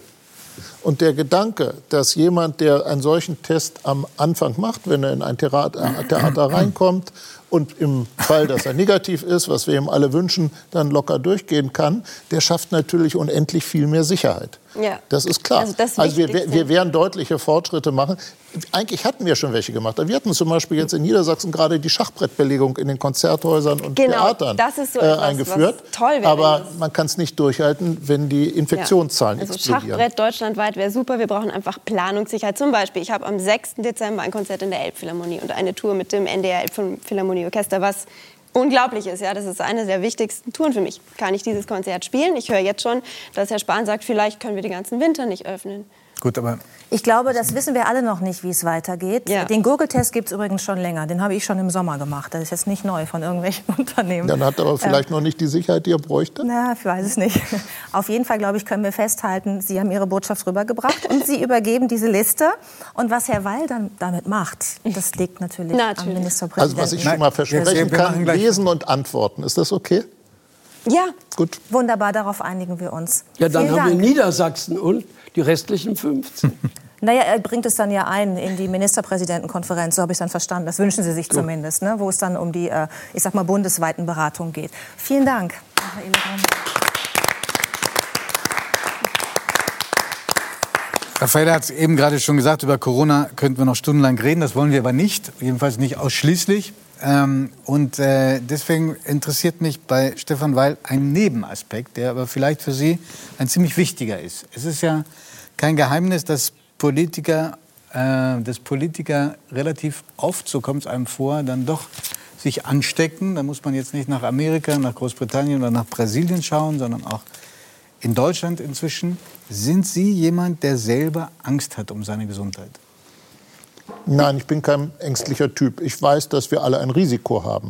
Und deswegen bin ich auch vorsichtig. Aber das würde ich auch sagen, ist der große Unterschied. Ich rate uns allen, vorsichtig zu sein, aber ich rate niemandem von uns, ängstlich zu sein. Ähm, Was wenn- ist der Unterschied für Sie zwischen ängstlich und vorsichtig? ängstlich, dann bin ich im Inneren wirklich so befangen, dass ich auch in einem Tunnel drin bin. Ich versuche es mal so für mich zu erklären. Vorsicht ist ein ziemlich vernünftiger Vorgang. Ich muss checken, wo habe ich eine Situation, wo ich mich anstecken kann. Halte ich die Regeln ein, die aus guten Gründen aufgestellt worden sind. Es macht einen großen Unterschied, ob ich sozusagen nur von, von meinen Ängst, Angstgefühlen mich überwältigen lasse oder ob ich sage, so, jetzt bin ich vernünftig, ich weiß genau, es ist ein Risiko da und das versuche ich so gut wie möglich zu reduzieren. Und das gilt auch, ich meine, es ist ja nun äh, kein Geheimnis, dass Politiker mehr mit Menschen zu tun haben als zum Beispiel ein Cellobauer, äh, der irgendwo im Harz sitzt und sein Instrument da wochenlang ähm, ähm, zusammenbaut. Ähm, und Sie kennen das nicht persönlich, Angst zu haben. Das ist eine Situation, die mir jetzt unheimlich ist. Nein, also ich muss wirklich sagen, Angst jetzt in den letzten Monaten habe ich nicht um mich gehabt. Das kann ich sagen. Mich hat es gegruselt, mir hat Angst gemacht der Gedanke an eine Situation, wie wir sie äh, Anfang des Jahres in Norditalien gesehen haben. Hm. Das fand ich entsetzlich. Also Sie haben das Angst war gehabt. also für mich so etwas wie die Hölle auf Erden, was, was man da gesehen hat. Ähm, das hat mir Angst gemacht, aber nicht um mich persönlich. Und ähm, haben Sie das Gefühl, dass Sie jemand sind, der das auch den Leuten vermitteln kann? Ich habe keine Angst, aber ich bin vorsichtig. Ich gebe mir Mühe. Also Wa- was- wie- es ist, wie- wie es sind ist äh, etwas, was ich wirklich so empfinde Hm? äh, und was ich auch wirklich einraten möchte. Was, wie waren denn die Reaktionen auf den Vorschlag von Ihnen oder die Aufforderung, Auflagenverstöße zu melden? Das ist ein bisschen undifferenziert auch rübergekommen, weil ich rede nicht über Parkverstöße. Ich rede nicht darüber. Es geht um, geht um Corona. Ja, ja, aber ich, ich rede nicht darüber, dass jeder, der seine Maske nicht aufhat, jetzt doch bitte schön gleich angezeigt werden soll. Aber was machen wir in einer Situation, wo wir sehen, dass eine wilde Party mit 30 Leuten gefeiert wird und der Gastgeber vielleicht doch eher ein chole- cholerischer Typ ist, den man auch nicht vor seinen Gästen bloßstellen möchte? Nehmen wir das zur Kenntnis, gehen wir darüber schweigend hinweg? Oder sind wir da nicht auch in der Verantwortung, selber etwas dazu beizutragen, dass die Risiken beendet werden? Oder ein praktisches Beispiel, ich kriege einen Brief von einem Bürger, der war kein Denunziant, der sagt, ich war in einem Restaurant, da war überhaupt nichts von Hygienekonzepten. Dann sage ich der Stadt Bescheid, das kann doch so nicht sein. Die sagt, geh zum Landkreis, dann gehe ich zum Landkreis, dann sagt der, geh zur Stadt, dann schreibt er dem Ministerpräsidenten und sagt, was soll ich denn machen? Soll ich da einfach nur zugucken? Und das, finde ich, ist eine sehr ehrenhafte Einstellung. Und wie haben Sie reagiert? Ich habe äh, dafür gesorgt, dass über dem Landkreis dem, äh, der Herr eine Rückmeldung bekommen hat. Und ich gehe davon aus, dass sich auch der Landkreis Das ist untersucht worden. Und wie waren die Reaktionen der Bürger auf diesen Aufruf? Meldet Auflagenverstöße? Nochmal, Aufruf war es nicht, weil am Ende muss es Naja, jeder selber eine wissen. Empfehlung, eine Ja, Empfehlung. das muss, was ich gesagt habe, es muss jeder selber Ja. wissen. Aber Wie- wie wir haben auch eine? Verantwortung, wenn wir etwas tun. Wir haben auch eine Verantwortung, wenn wir etwas nicht tun in einer solchen Situation. Das und die Reaktion war sehr gemischt. Die einen fanden es völlig richtig und die anderen fanden es völlig falsch. Hm. Wie würden Sie es denn sehen? Äh, ich bin auch manchmal wahnsinnig wütend, wenn ich sehe, wie Leute ähm, ähm, sich und ein, überhaupt nicht drum scheren, was sie äh, mit anderen, wie sie anderen aussetzen. Ich finde es auch ein bisschen schwierig, dass so eine Demokratie ist ja eigentlich der Schutz von Minderheiten vor der Mehrheit. Das macht eine gute Demokratie aus. Und jetzt haben wir aber so eine Situation, wo, wo eine Minderheit die Mehrheit gefährdet, Exakt. wenn sie sich überhaupt nicht drum schert. Und deswegen ist es auch eine völlig neue Situation. Also ich habe in mir schon auch schon den, den kleinen, äh, die kleine Bürgerwehr, würde Judith vielleicht sagen, die kleine Bürgerwehr gespürt. Warum haben Sie die Maske nicht an? Und äh, hören Sie, wir müssen das doch alle tun. Und manchmal war ich auch furchtbar genervt von Leuten, wo ich das Gefühl hatte, wenn die jetzt nicht Corona hätten, hätten sie vielleicht die Musik, die zu laut ist, oder das Auto, was irgendwie mit zwei Rädern auf dem Bürgersteig steht. Also ich bin ambivalent. Geht mir auch so. Die Ambivalenz. Aber dass man, sich, der-. Dass man sich der. Hm. der Ambivalenz bewusst ist und auch beide Teile miteinander abwägt. Ich sage ja, über die Parkverstöße würde ich nicht nachdenken. Hm. Äh, über das andere glaube ich sehr wohl. Und äh, ja, es ist tatsächlich so, wie Sie es sagen. Im Moment müssen viele, viele Leute Einschränkungen hinnehmen, die sich persönlich absolut vorbildlich verhalten, weil manche es definitiv nicht tun. Herr Weil, ich- vielleicht kann ich Sie ja dazu verführen, einen Satz zu sagen, der nicht staatstragend ist. Der, aber die Frage ist relativ politisch. Hängt ein bisschen von der Frage ab. Ich versuche es mal ähm, nicht so staatstragend zu formulieren. Wir alle schauen jetzt immer gebannt auf die Treffen der Ministerpräsidenten mit der Kanzlerin. Und, ähm, und das Interessante ist, diese Sitzungen dauern ir irre lange. Aber während der Sitzung erfahren wir schon aus den Sitzungen, was passiert. Haben Sie da so mit der Zeit so Leute, die Sie im Verdacht haben, dass die besonders gerne Sachen rauspusten? Ja, der, der Kreis der Verdächtigen ist da. Er ist allerdings groß genug, damit man nicht weiß, wer es ist. Also Politik, Politiker, Politiker sind ja doch typischerweise eher extrovertierte Menschen. Und viele davon. Sind Sie das auch? Ja, ich glaube, in dem Kreis bin ich einer der Introvertierteren. Kommt mir jedenfalls selber so. Also diese niedersächsische Grundgelassenheit.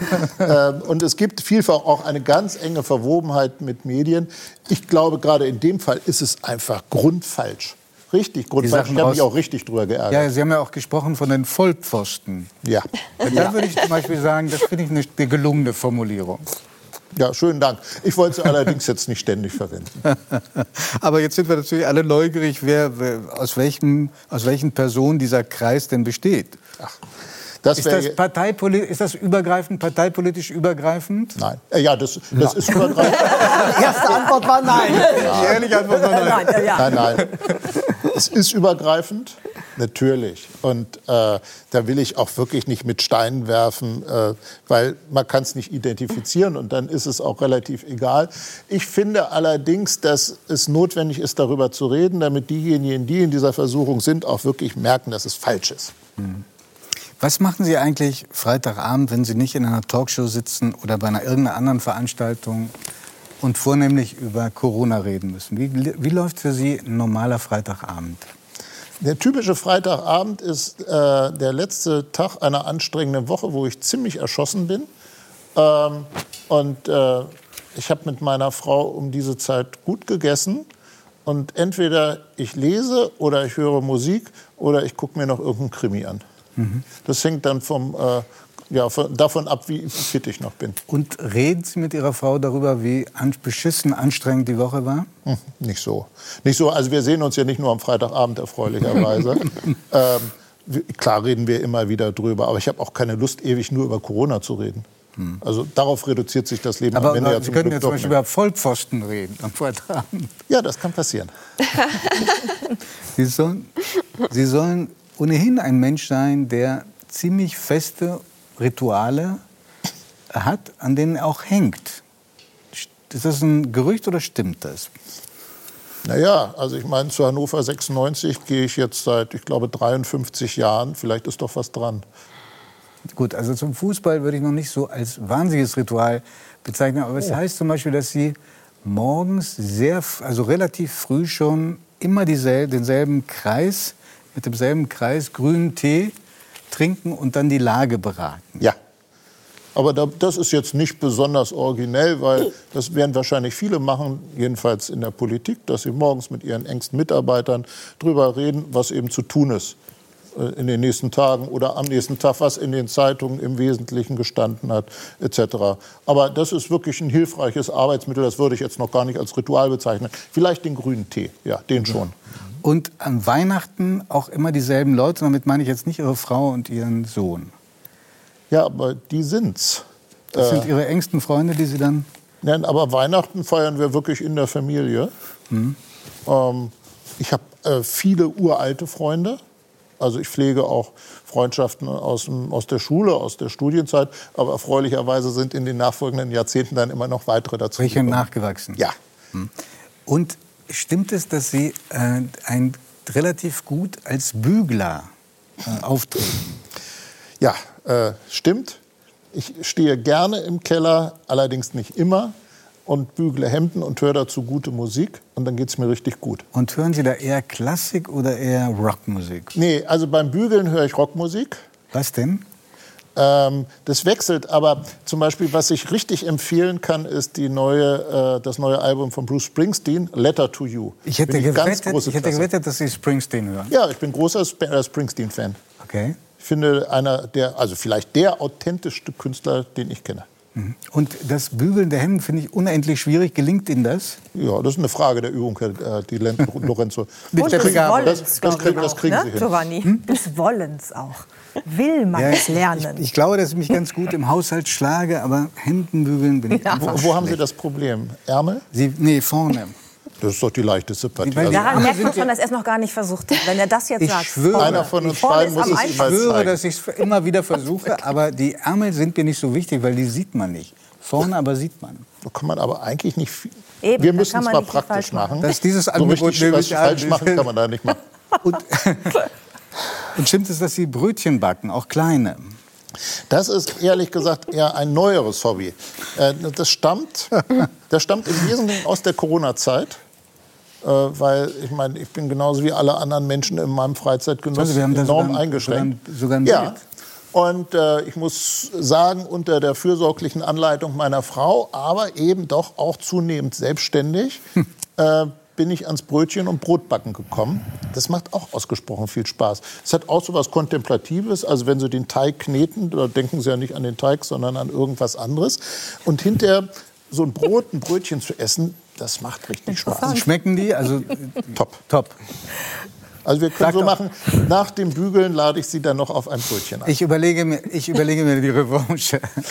Sehen Sie, äh, die, die Geschichte kenne ich. Deshalb ähm, habe ich jetzt den meisten Zuschauerinnen und Zuschauern was voraus. Aber die ist so schön, die Geschichte, dass ich Sie trotzdem fragen möchte, ob Sie uns preisgeben, wie Sie Ihre Frau kennengelernt haben. Das ist relativ einfach. Ich habe Zivildienst gemacht in der Kinder- und Jugendpsychiatrie. Also seitdem habe ich mit auffälligem Verhalten auch keine Probleme mehr gehabt, auch nicht dann später in der Politik. Und äh, meine Frau war Kinderkrankenschwester auf der Station. Ähm, und sie hat mir, glaube ich, auch zum ersten Mal in meinem Leben beigemacht, beigebracht, wie man Bett anständig macht. Äh, aber dabei ist es zum Glück nicht geblieben. Ja, und aber seitdem sind wir zusammen. Und wie, hat das länger gedauert, bis Sie sich dann wirklich nahe gekommen sind? Oder war das so ein, Nö, der Blitzschlag, das- niedersächsischer na, das- Blitzeinschlag? Das, das ging relativ zügig. Nee, passt. Und äh, wie gesagt, war auch dann, ja, jetzt sind wir schon ein Weilchen zusammen. Lässt sich gut an. Und als Sie dann in die Politik gegangen sind, was ja nicht selbstverständlich war, weil Sie waren, haben mehrere juristische Stationen durchlaufen, hat da Ihre Frau sehr rechtzeitig gesagt, wenn du denkst, ich mache den, mit den repräsentativen Teil deines Jobs, dann irrst du dich. Ja, das war so. Und das fand ich auch von Anfang an ausdrücklich richtig. Man muss sehen, äh, dass Partnerinnen, ich nehme an, Partnern geht es auch so, häufig nicht sehr höflich behandelt werden. Dass dann sofort signalisiert wird, mich interessiert gerade dein Mann. Äh, aber die Person, die gerade daneben steht, das gar nicht so sehr. So weggedrängt, ne? Und ähm, das äh, haben viele Partnerinnen und Partner schlichtweg nicht nötig. Es hat auch uns beiden niemals zum Nachteil gereicht. Ähm, das wird absolut akzeptiert. Das mag früher anders gewesen sein, aber heute ist das völlig normal. Und gibt es Situationen, wo Sie sagen, jetzt musst du aber bitte einmal mitkommen? Extrem selten. Es gibt ganz extrem seltene Ausnahmen. Also wenn der Tag der deutschen Einheit in Hannover gefeiert wird und alle Verfassungsorgane sind da, dann, dann bitte ich darum und dann ist meine Frau auch so nett mit mir, dass, dass sie mitkommt. Aber ansonsten finde ich, das ist ganz und gar ihre Sache. Sie kommt gerne mal zu Kulturevents mit, wenn es die gibt. Ähm, aber ansonsten haben wir das ziemlich klar geklärt. Es gibt äh, mehrere Dinge, die Sie mit Dirk Rossmann verbindet. Ähm, eine, die mich ganz besonders interessiert, die hebe ich mir auf. Jetzt baue ich einen kleinen Cliffhanger an für das Gespräch mit Dirk Rossmann. Hoffe aber sehr, dass Sie sich da einschalten. Und ansonsten viele liebe Grüße an die Leine. Ich habe da auch viele Jahre gelebt. Telkampfschule. ja, Telkamp-Schule und, es, und, und ähm, davor auch die Schule, die Sie ganz gut kennen, äh, das Ratsgymnasium, das es nicht mehr gibt. Ja, aber ich war auf dem Kaiser Wilhelm Wilhelms-Gymnasium, Ich weiß ja. alle, ich weiß alle. Hören Sie, ich bitte Sie. Ähm, und es gab einen Bürgermeister zu meinen Zeiten, der war gefühlt 80 Jahre im Amt. Herbert Schmalstieg hieß der. Ist der lebt der noch? Ja. Und geht ich es ihm grüße, gut? grüße ihn, ich grüße ihn herzlich. Also es geht ihm gut. Ja. Ich freue mich. Vielen Dank, Herr Weil.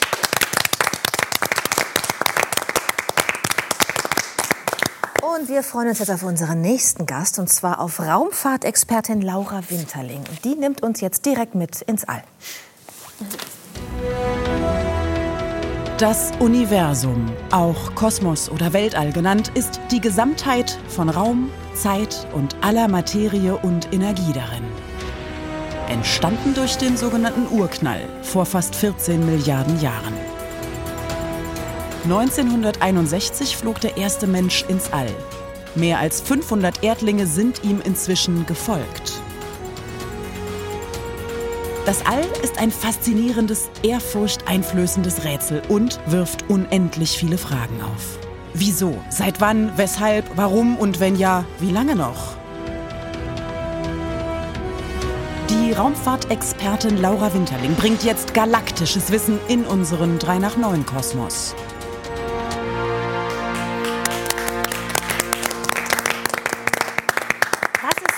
Persönlich das Faszinierendste am Weltall? Es ist so weit weg Wir können es trotzdem alle sehen. Und das Schönste ist, was wir tatsächlich auch wahrscheinlich zu Großteilen in unserem Tag vergessen, wenn wir uns mit all den weltlichen Dingen beschäftigen, wir sind mittendrin. Jetzt auch gerade. Wir sind Teil davon, wir gucken Ja. nicht nur drauf. Ja. Wir haben ja gerade schon erfahren, dass es früh losging bei Ihnen mit dieser Leidenschaft für das Universum. Mit äh, sieben Jahren, haben Sie vorhin geschätzt, ging das los. Wann kam denn der Wunsch, ich will Astronautin werden, der konkrete Wunsch? Also der tatsächlich, der kam sehr viel später. Und zwar erst, als ich für die Europäische Raumfahrtagentur tatsächlich angefangen habe zu arbeiten. Also Da waren Sie schon Physikerin, ne? Da war ich tatsächlich auch schon Diplomphysikerin. Es ist unglaublich, es fühlt sich an wie ein anderes Leben. Ähm, aber vorher gab es so viele andere Wünsche. Also ich wollte eher in der Erde rumbuddeln und Archäologin werden. Und dann hat mich Biologie interessiert. Und dann irgendwann waren es dann doch mal die Sterne, weil mir hier unten das, ja okay, das konnte man mir erklären, aber nach oben eben nicht. Und so hat sich das dann langsam den Weg gebahnt in mein Leben. Also der rote Faden wurde dann hin hinter mir lang gestrickt. Also Sie haben Physik studiert, Ihr Diplom gemacht, Sie haben dann für die ESA gearbeitet, wollten gerne Astronautin werden. Warum sind Sie es nicht geworden? da ist ja ein noch nicht drin, oder? Das haben Ich wir hoffe, doch jetzt ja. vergessen. Ja, also ich, ich glaube, da teile ich den Wunsch von sehr vielen, die einfach die Erde mal gerne von oben auch sehen möchten. Jetzt geht mein Wunsch natürlich ein bisschen weiter. Jetzt dürfte ich da mehr als ein Jahrzehnt mit der Europäischen Raumfahrtagentur verbringen und so nahe dran sein an diesen Menschen, Jungs und Mädels, die da hochfliegen und tatsächlich für uns alle Raumfahrt machen, für uns alle diese eine Grenze erforschen. Ähm, da ist es nur naheliegend, dass man irgendwie sagt, vor allem wenn man das Training dafür zum Teil mit entwirft, zum Teil auch immer wieder mit denen durchgeht, dass man sagt, ja, also tschüss, ja, viel Spaß auf der Rakete, hm, möchte ich doch gern jetzt auch mal mit. Denn tatsächlich Astronautentrainer, wir sind wahrscheinlich die einzigen Lehrer auf dieser Erde, die etwas tun, was sie nie vorher getan haben und ja nur vielleicht nie tun werden. Ja, das stimmt. Sie bringen Menschen etwas bei, was sie eigentlich selber noch gar Was nicht sie eigentlich gar nicht haben, Ne? Ja. Was war denn zuerst? Also war zuerst der Wunsch, Astronautentrainerin zu sein und dann kam der Wunsch, jetzt will ich aber selber mal nach oben? Oder war es der Wunsch, ich will eigentlich Astronautin sein und dann mache ich halt jetzt vorher das Training? Spannend, ja. Also ich hatte ein Jahr nach dem Abitur in Amerika verbracht, im College, einfach ein Jahr für mich, ein bisschen reinschnuppert. Ich wusste schon, ich möchte gern Physik machen. Habe mir auch Florida ausgesucht. Also ich hätte nach Yale gehen können oder wo auch immer. Aber nein, es musste Florida sein, ein publikes, kleines Community College, um diese Shuttle-Starts zu sehen. Und da war schon die Faszination da, Mensch, da gehen Leute hin, die haben so viel Mumm, die setzen sich auf dieses Ding und reisen ins All. Klasse. Ja, aber da kam ich im Leben nicht drauf, dass also ich da drin sitzen könnte. Ja. Das kam ja äh, alles sehr viel später dann erst. Ja. Also ich habe mal nachgeguckt, von den 500 Menschen, die bisher im All waren, äh, waren nur 64 Frauen und noch keine deutsche Frau. Brauchen wir eine Frauenquote im All? Wir brauchen, äh, egal wo, bin ich der Meinung, im Leben gute Menschen und äh, fachlich gut ausgebildete Menschen und Menschen mit Leidenschaft. Ähm, das haben ist meine persönliche Meinung Ja. dazu. Ähm, dann kann man die Debatte ein, aufgreifen, was Frauen anbelangt. Da bin ich ja diejenige, die die Fahne schwenkt und sagt, Mädels, wenn ihr was wollt, dann müsst ihr auch aufstehen, auch von dem bequemen Sofa und auch machen. Ähm, das gilt aber für die Jungs und die Männer genauso. Also wenn man als Mensch etwas machen möchte, sollte man es tun, erstmal. Okay, was wäre denn, wenn ich jetzt, also ich bin jetzt 44 Jahre, werde jetzt 45, wenn ich jetzt sage, so jetzt, ich möchte doch noch mal auf meine mittelalten Tage Astronautin werden. Würde das gehen, Dann theoretisch? ähm, würde ich sagen, wir unterhalten uns kurz nach der Sendung und ich äh, sag dir vielleicht oder gebe dir ein paar Tipps. Ja? Nee, mach, machen Sie mal jetzt, oder wir können auch gerne du sagen, mach Ja. mal jetzt, weil vielleicht guckt ja auch der eine oder andere zu, der sagt, ja, also Faszination hatte ich schon immer, warum mache ich es nicht einfach? Warum stehe ich nicht auf und sage, ich ziehe es jetzt durch? Genau, und Gibt es eine Altersgrenze? Die gab es tatsächlich, also als 2008, 2009 bei der ESA die letzte Charge an Astronauten ausgewählt wurde, gab es die. Ich weiß sie nicht mehr hundertprozentig, sie war so tatsächlich von 27 bis, naja, vielleicht so knapp über 40. Wir wären dann so beide mh, an der Grenze, würde ich sagen. Trotz allem, es gibt ja auch eine Aber nächste bei Judith Auswahl. ist es eine rein rhetorische Frage, weil sie würde niemals ihre Hühner alleine lassen. Das, oh, aber Wieso da gibt es ja Menschen, die da drauf oder? Hunde oben im Weltall. Wir nicht? haben ja auch etwas gemeinsam. Wir würden vielleicht eher den Drang verspüren, bei unseren Katzen zu bleiben. Das haben wir schon festgestellt. das Ja. stimmt. ne? Frage ist, Ähm, legt das Huhn das Ei dann oder was passiert mit dem Genau, aber jetzt nicht ablenken. Die Frage ist völlig berechtigt. Ja? Tatsächlich, es gibt ja auch vielleicht bald wieder eine Chance, dass man das wieder versuchen kann. Also wer den Wunsch hegt, nicht nur als Tourist zu fliegen und die Erde von oben zu sehen, sondern tatsächlich also den Beruf Astronaut auszuüben, der darf sich die Chance gern geben. Die ESA wird bestimmt in einer absehbaren nahen Zukunft wieder neue Astronauten suchen. Und naja, man munkelt, man munkelt, eventuell ist die Altersgröße, äh, Altersgrenze höher als beim letzten Mal. Ich könnte mir ja auch vorstellen, dass die Fitness eine viel größere Rolle spielt als das Alter. Also wenn ich mir zum Beispiel Jochen Busse angucke und wir werden ja gleich noch sehen, was der morgen so als Morgenroutine macht, also an Fitnessprogramm, äh, könnte ich mir durchaus vorstellen, dass doch auch äh, jemand wie Jochen Busse mal ins All fliegen könnte. Also hätten Sie da Interesse dran? Nein. Nein? Nein. Ganz und. Ich im Übrigen auch nicht. Es ist mir so fremd, das ist mir so im wahrsten Sinne des Wortes gegenstandslos. Ich habe auch gar keine Fantasie da. Äh, Das ist alles schön und gut und ich weiß ja auch, was ein Jupiter ist und so weiter. Also ein bisschen Bescheid, aber das ist es auch. Das reicht mir auch. Ich muss das nicht haben. Ist irgendjemand in der Runde, der davon träumt? Ja, ich auf jeden Fall. Ja, tatsächlich, Ja. Nur? Wenn das dann irgendwann geht, ich bin eigentlich auch ziemlich zuversichtlich, dass wir das noch so ein bisschen touristisch erleben werden. Mhm. Also ich meine, Das stimmt. dann Und das greife ich jetzt kurz auf. auf jeden Fall dabei. Ich gebe was mit. 2020 ist nicht nur so ein schlimmes Jahr. 2020 ist das Jahr, wo die Menschheit in die Geschichte der kommerziellen Raumfahrt eingetreten ist. Ja. Und da haben wir tatsächlich was gemacht, was grandios ist und in Geschichtsbüchern für lange, lange Zeit einen sehr großen Stellenwert einnehmen wird. Was meinen Sie jetzt, das SpaceX-Projekt? Richtig. Dass jetzt ab diesem Wochenende ähm, die, wie nennt sich das, die Raketen von SpaceX das? dann äh, Astronauten äh, im Linienverkehr genau. quasi nach oben bringen. SpaceX ist eine m, kommerzielle Firma, die mit der NASA im Übrigen schon sehr lange zusammen kooperiert. Mhm. Elon Musk ähm, Ja. hat, beliefert schon die Raumstation seit 2010 mit seinen eigenen Raketen mit Cargo. Also allem, was da Die oben machen so gebraucht Taxifahrten, ne? So äh, nach oben und nach Lasttaxi. unten. Also mit Laster. ja, Lasttaxi. Also wir, das sind unsere LKWs, die bringen alles mit an Essen, Sauerstoff, Kleidung, Experimente, Werkzeuge, was man so braucht. Also er ist schon tatsächlich seit einem Jahrzehnt da beschäftigt. Mit dem Ziel aber immer gewesen, eine Kapsel zu bauen, die Menschen natürlich auch dort nach oben bringen kann und wieder zurückbringen. Und tatsächlich dieses Das Jahr im Mai Vorteil, sind unsere ja. ersten beiden NASA-Astronauten gestartet und auch wieder erfolgreich zurückgekommen.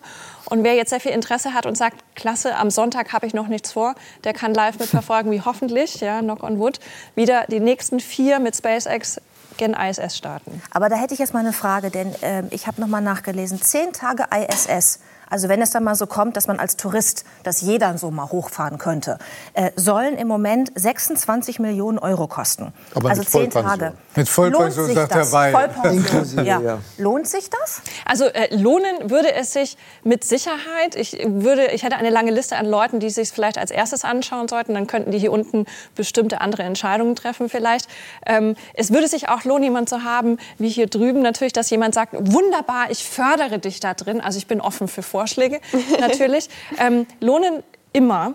Ähm, Wir können uns die ja Frage ist paar eher, Bilder langt angucken. einem das? Wir gucken uns mal ein paar Bilder an von der ISS, die haben wir nämlich. Mhm. Und dann können Sie uns ein bisschen was dazu erklären, was wir da sehen. Und dann kann sich jeder selbst ein Bild machen, ob er das mal live erleben möchte. Natürlich. Los geht's. Ja? Also ich sage jetzt mal Film ab, unser ISS-Special. Genau. Soyuz-Rakete mit dem Start, wunderbarer Ausblick, ähm, den man da oben hat. 365 Tage Sonne, ja, und natürlich schwebt man die ganze Zeit. Es ist nicht nur Arbeit, sondern wie man sieht, man hat nette Kollegen.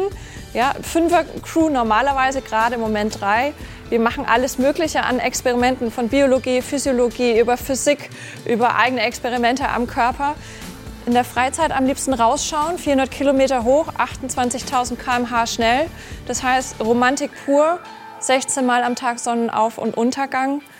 Ich würde sagen, lohnt sich. Und ich habe es aber nicht verstanden. Kostet die einzelne Fahrt 28 Millionen? Nee, wenn du zehn Tage da quasi Urlaub machen möchtest als Tourist Als auf der ISS, pro, Ma pro das, Mann oder Frau, die da ja, hochgeht? ja, soll das ungefähr 26 Also das Millionen ist ein Euro Schnäppchen, kosten. muss man sagen. Nee, ein richtiges Schnäppchen ist der Suborbitalflug, habe ich auch noch mal rausgesucht. also ein Flug zum Rand des Weltalls, der kostet nämlich nur 75.000 Euro. Genau, Aber das da würde ich dann vorschlagen, trotzdem die zehn Tage ins Auge zu fassen. Ja, man, da, man muss auch bedenken, ein Kilo kostet ungefähr 25.000 US-Dollar, um die da hochzubringen. Also, Oder Herr Busse wird uns da bestimmt helfen, Ich auch glaube, bei der dass morgendlichen alle, die hier sitzen, die können ins Auge fassen, so viel sie wollen. Die, Ja. die Summe kommt nie zustande. Also eben, doch. Nicht durch ehrliche Worte, außer bei Dirk Rossmann vielleicht. Doch besser. Aber aber andere Astronauten Ziele. Also bei mir im Sauerland wird man sagen, das ist manchem sein ganzes Geld. Ja, aber, aber, Aber wie? Frau Winterling, lassen Sie, darf ich eine Frage stellen? Frau Winterling, lassen Sie mich mal fragen, weil ich merke bei mir, dass ich sehr zerrissen bin. Es ist, diese Technik ist faszinierend, die Möglichkeiten sind faszinierend. Wenn ich zurückdenke, was die Menschheit alles geschaffen hat, das ist also unglaublich, ja. Aber ist es nicht gleichzeitig so, dass wir mit einer Arroganz und Überheblichkeit und Nachlässigkeit unseren Planeten hier vernachlässigen und die größten Gefahren haben? Und deshalb bin ich nicht so hundertprozentig so, ich verstehe, dass das Ihr Beruf ist und dass Sie auch enthusiastisch dabei sind, verstehe ich gut. Aber ist es nicht auf der anderen Seite schlimm, dass wir, dass wir unseren Planeten und die Zukunft unserer Kinder, unserer Kindeskinder aufs Äußerste gefährden durch Permafrostböden und so weiter? Ist, ist nicht auch in Ihrer Seele oder in Ihrem Denken so drin, diese ganze Energie, die investiert wird, ja? Kommt das überhaupt noch dazu? Sind wir nicht unendlich gefährdet? Ich will Ihnen jetzt nicht den Spaß an Ihrer Arbeit nehmen. Nein, ich Nur nur, möchte ich Ihnen gerne sagen, dass Alles ich gut. zerrissen bin, weil ich diese, diese technologische Entwicklung nicht nur positiv sehe, weil ich sehe auf der anderen Seite auch eine Arroganz der Menschheit gegenüber, gegen Themen wie Erderwärmung. Und wenn ich durch den Wald gehe in der Lüneburger Heide, dann schreien mich die Bäume an Wasser, ja, zumindest in den letzten zwei Jahren. Und ist das nicht ein also für mich ist das eigentlich eine, äh, das Dringlichste zurzeit und nicht jetzt äh, für irgendeinen Betrag irgendwo hinzufliegen. Ich Aber weiß, Herr ich Rossmann, ist denn die Einsatz ganze Weltraumfahrt nicht auch entstanden, weil man jetzt schon mal guckt, wo man denn ausweichen könnte, wenn man die Erde zugrunde Ja, ist gerichtet doch hat? Also ich nehme völliger das Quatsch, Frau. Aber Wenn ich sowas höre, da wird mir doch, da wird mir doch auf recht Mars, schlecht. Kolonien ja. ja, aber das ist doch völliger Quatsch. Also das ist hier unser Planet und, und das ist unser Kind, das ist, wo wir leben. Und der muss doch unsere Liebe und unsere Aufmerksamkeit haben und nicht solche hat das Das ist im Wie, Übrigen wie gar nicht meine denn, ich Meinung, beantworte kurz mal die Frage. Äh, ich finde die Frage eigentlich sehr wichtig und sie ist sehr gut, deswegen danke. Ja. Kritische Fragen sollen zu kritischem Denken anregen und hoffentlich zu besseren Antworten. Ja.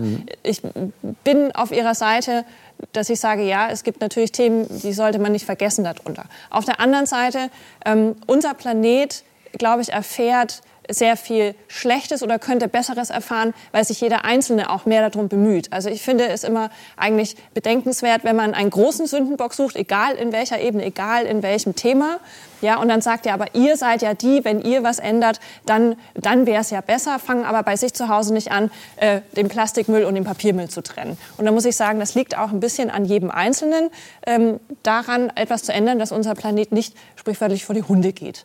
Ähm, die Raumfahrt ist eben nur ein Thema, was sich mit einer Grenze der Menschheit beschäftigt. Ja. Es gibt ja noch viele andere Themen, wo Technologie auch sehr weit vorgetragen wird. Und nicht bei uns, jetzt kommen wir in die politische Ebene, jetzt müsste ich meinen Stuhl nehmen, ein bisschen nach rechts rutschen. Ja.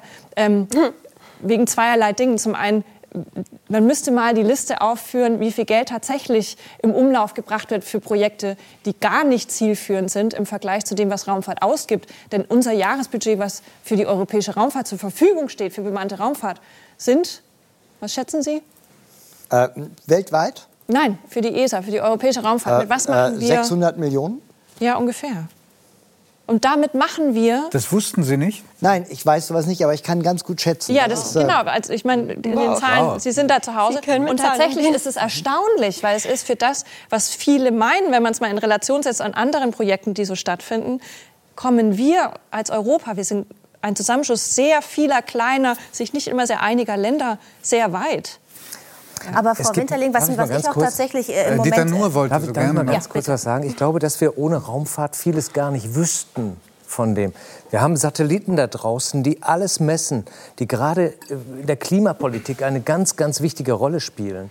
Und zu sagen, wir müssen jetzt, das, damit kann man jedes Thema torpedieren, wenn man sagt, wir, wir dürfen jetzt nur noch an die Erderwärmung denken. Die Erderwärmung ist ein eminent wichtiges Thema, aber es gibt noch andere Themen. Und gerade Raumfahrt ist jetzt ein ganz schlechtes Beispiel, weil Raumfahrt eminent wichtig ist für die Erforschung des Klimawandels, weil Satelliten da maßgeblich daran mithelfen. Also insofern kann ich das Argument überhaupt Herr, nicht Herr Nuhr, ansatzweise Sie haben mich aber aber nicht ganz verstanden, weil ich Nee, in einer Welt nicht auch lebe, wo ich jeden Tag lese in allen möglichen Zeitungen Fortschritt, Fortschritt, Fortschritt.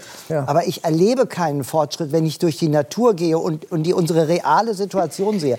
Ich bin doch gar nicht gegen Raumfahrt. Ich bin Aber doch nicht ist- gegen die diese Raumfahrt Entwicklung. doch gar nichts mit nur, zu tun nur mit diese Dominanz, Situation. diese Dominanz, die das in unseren Medien hat von Firmen, Fortschritt und alles wird besser und das Auto ist noch schneller und so. In Wirklichkeit Nein, haben Sie beide recht, Ja. weil die Faszination dieser Technik, die ist ja unbestritten. Ja, das bei mir auch, Problem ja. besteht darin, die Ergebnisse dieser Technik oder der Nutzen dieser Technik, Genau, das der kann zum Guten wie zum Schlechten genutzt werden. Er, er kann genutzt werden, dass wir Lösungen äh, rauskriegen, wie wir zum Beispiel beim Klimaschutz besser vorankommen. Und er kann auch dafür genutzt werden, dass wir die Ausbeutung des Globus noch weiter perfektionieren. Das ist das Problem bei Winterling, dem. was können Und wir denn von beim der ökonomischen Interesse würde ich sagen, ist im Moment vielleicht das Risiko, dass das eher zum Nicht-Guten genutzt wird, noch einen Tucken größer. Ja. Herr Wa- vielen Dank. Ich wollte jetzt noch mal einmal versuchen, zu Frau Winterling Alles zurückzukommen. gut. Es ist Was schön, wenn ein Thema so viele Menschen beflügelt und tatsächlich zu so viel Diskussion führt. Stimmt. Was können wir denn aus der Raumfahrt äh, für unser Leben lernen? Oh Gott, wie viel Zeit haben wir noch dafür? Ich, da wüsste Äh, ich gar nicht, wo ich, wo ich anfangen soll, aber ich, ich versuche es ein bisschen zu Herrn Rossmann hin zu antworten. Ähm, meistens, und vielleicht Herr Nur kann das bestätigen, immer dann, wenn man geht, kann man auch nur nach Hause kommen.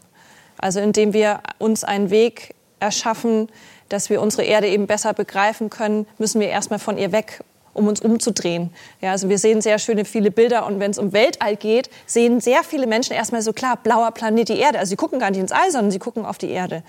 Und ähm, persönlich finde ich das Schönste, was man mitnehmen kann, diesen Perspektivenwechsel um dann vielleicht auch zurückzukommen und zu sagen, okay, es gibt Dinge, die sind so wichtig, wie diese kleine blaue Kugel, die dort unten schwebt.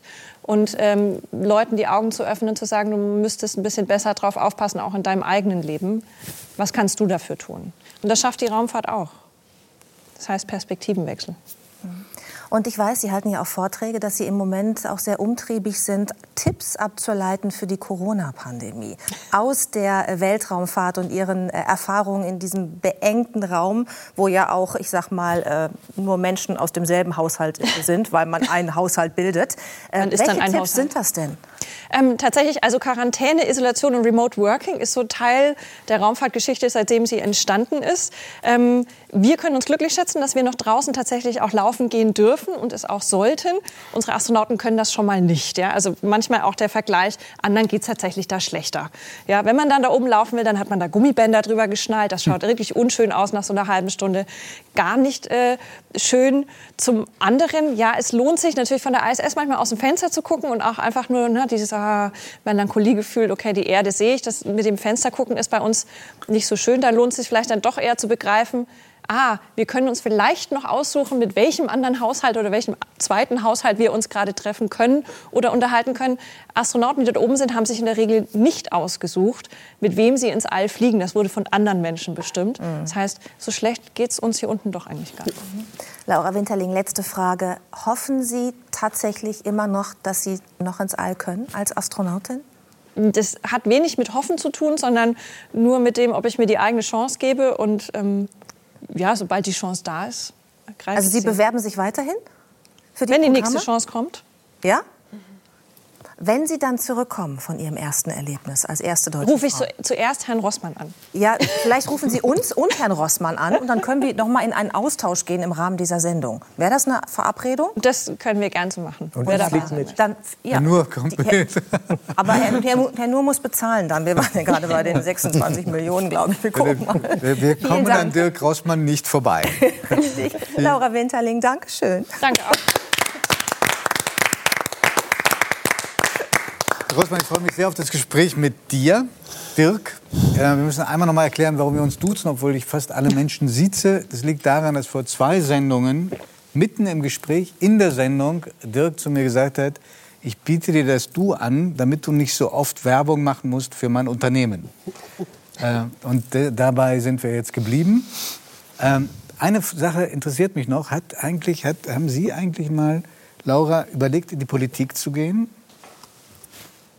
Ganz ehrlich? Hm? Nein. Ich finde, wer, Sie wären ein großartiges politisches Talent. Und Stefan Weil Absolut. nickt.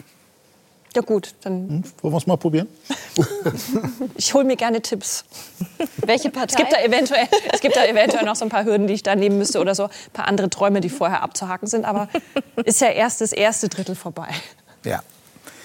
Dirk, Ja. ein bisschen was von deiner Leidenschaft für das Thema ähm, Erhaltung der Erde, Umweltschutz, Klimawechsel haben wir jetzt schon gemerkt während dieses letzten Gespräches mit Laura.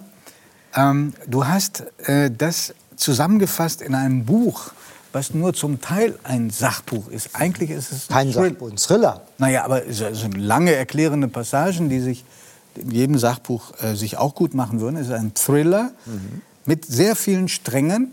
Das passt zu dem Titel, nämlich der neunte Arm des Oktopus, der hat ja auch viele Stränge. Ähm, und deswegen auch auf die Gefahr, dass es ein bisschen länger dauert. Was aber toll wäre, wenn du das verhindern könntest. Fühlst du dich in der Lage, in wenigen Sätzen zu erklären, worum es in diesem Buch geht?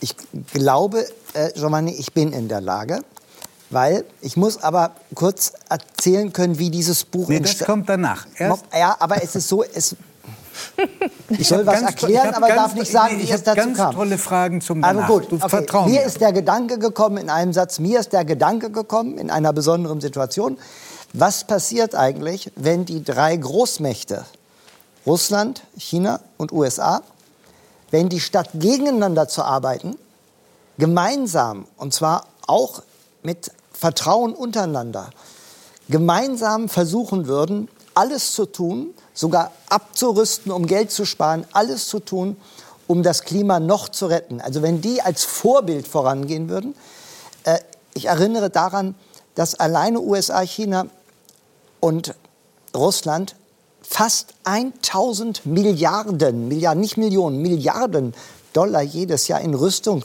investieren, Rüstung und Militär. Und wie viele, unendlich viele Millionen Tonnen CO2 damit emissioniert werden, das äh, weiß ich gar nicht, das kann man auch nicht googeln. Aber was passiert eigentlich, wenn die genau das Gegenteil machen? Also das machen, was eigentlich vernünftige Menschen machen.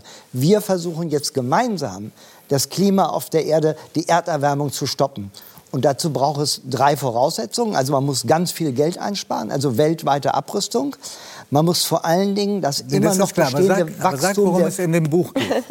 Sag, ja, das ist mein Thema. Das, Das ist mein Thema- Thema. das Thema, und und das dieses Thema nicht du wie? furztrocken zu machen, habe ich einen Thriller geschrieben, dass der, der das liest, also auf der einen Seite unendlich informiert wird, aber auf der anderen Seite auch äh, neben diesem riesigen Ernst auch mal lacht und Spaß hat, sondern ein Buch, was man auch gerne liest. Und ich habe zig Leute jetzt gesagt, sie haben das in zwei Tagen gelesen. Ich weiß gar nicht, wie man fast 400 Seiten in zwei Tagen Ach, das schafft man. Ja, aber äh, wirklich eine spannende Handlung reinzubringen, wo man aber hinterher, also das größte Kompliment kam von einem, der sagte, er würde die Welt mit anderen Augen sehen, seitdem er das Buch gelesen hat. Also ich habe eine ganz neue Frage gestellt, weil in unserem Alltag wird nicht die Frage gestellt, was passiert eigentlich, wenn die zusammenarbeiten, mit Vertrauen und mit, mit wirkliche, mit Ehrlichkeit zusammenarbeiten. Ich habe einfach mal das thematisiert und der Hintergrund war, Giovanni, dass ich in den letzten 20 Jahren erlebe, dass es werden Informationen ausgetauscht, Meinungen werden ausgetauscht, es werden Absichtserklärungen abgegeben, es gibt Klimakonferenzen, aber tatsächlich ist es leider so, leider ist es so, dass Greta Thunberg wirklich 100 Prozent recht hat. Die 97 Prozent der Wissenschaftler sagen, dass es eigentlich eher schlechter wird als besser. Aber so, du Und da habe ich auch, versucht, eine Macht. Antwort drauf zu Sie hat finden. keine Macht. Dirk, ich bremse dich ein bisschen, weil es gibt so viele spannende Fragen an dich. Okay. Als du dieses Großprojekt angegangen bist, auch für dich nicht gerade Alltag, sondern Nee. total neues Abenteuer. Wie bist du da rangegangen? Außer, dass du ganz viel gelesen hast. Hast du dir erst mal Rat geholt bei Leuten? Ja, ich habe äh, meinen Freund Christian Wulff gefragt, dem habe ich Ende Dezember das erzählt und sagt, Christian, ich habe da was im Kopf, aber ich weiß nicht, wie ich es machen kann, weil ich wusste irgendwie, dass ich das gar nicht kann, so einen Thriller schreiben, habe ich noch nie in meinem Leben gemacht. Und dann sagte der Christian zu mir, ich muss mit fünf intelligenten Menschen erstmal reden. Und da sage ich, kennst du fünf intelligente Menschen? Und da sagt er, auch nicht, aber einen kenne ich. Das ist der Adam Sobocinski von der Zeit. Also Echt? aus deinem Bericht. Der hat das mitgemacht? Jetzt bin ich Dann ich kalt Nein, der hat erwischt. mitgemacht hat ja gar nichts. Aber ich habe ihn angerufen und habe gesagt, Herr Sobocinski, können wir mal in Hamburg essen gehen? Dann hat er ja gesagt und dann habe ich ihm meinen verrückten, meinen verrückten Plan erzählt. Und da habe ich gesagt, ich brauche kluge Leute vom Spiegel oder von der Zeit, die mir helfen, weil ich alleine schaffe das nicht. Naja, und dann hat er mir erklärt, dass ja wegen Compliance und da kann keiner mitarbeiten und so. Und nachher stand reagiert. ich wieder alleine da und dann habe ich mir meine beiden Freunde genommen oder denen das angeboten.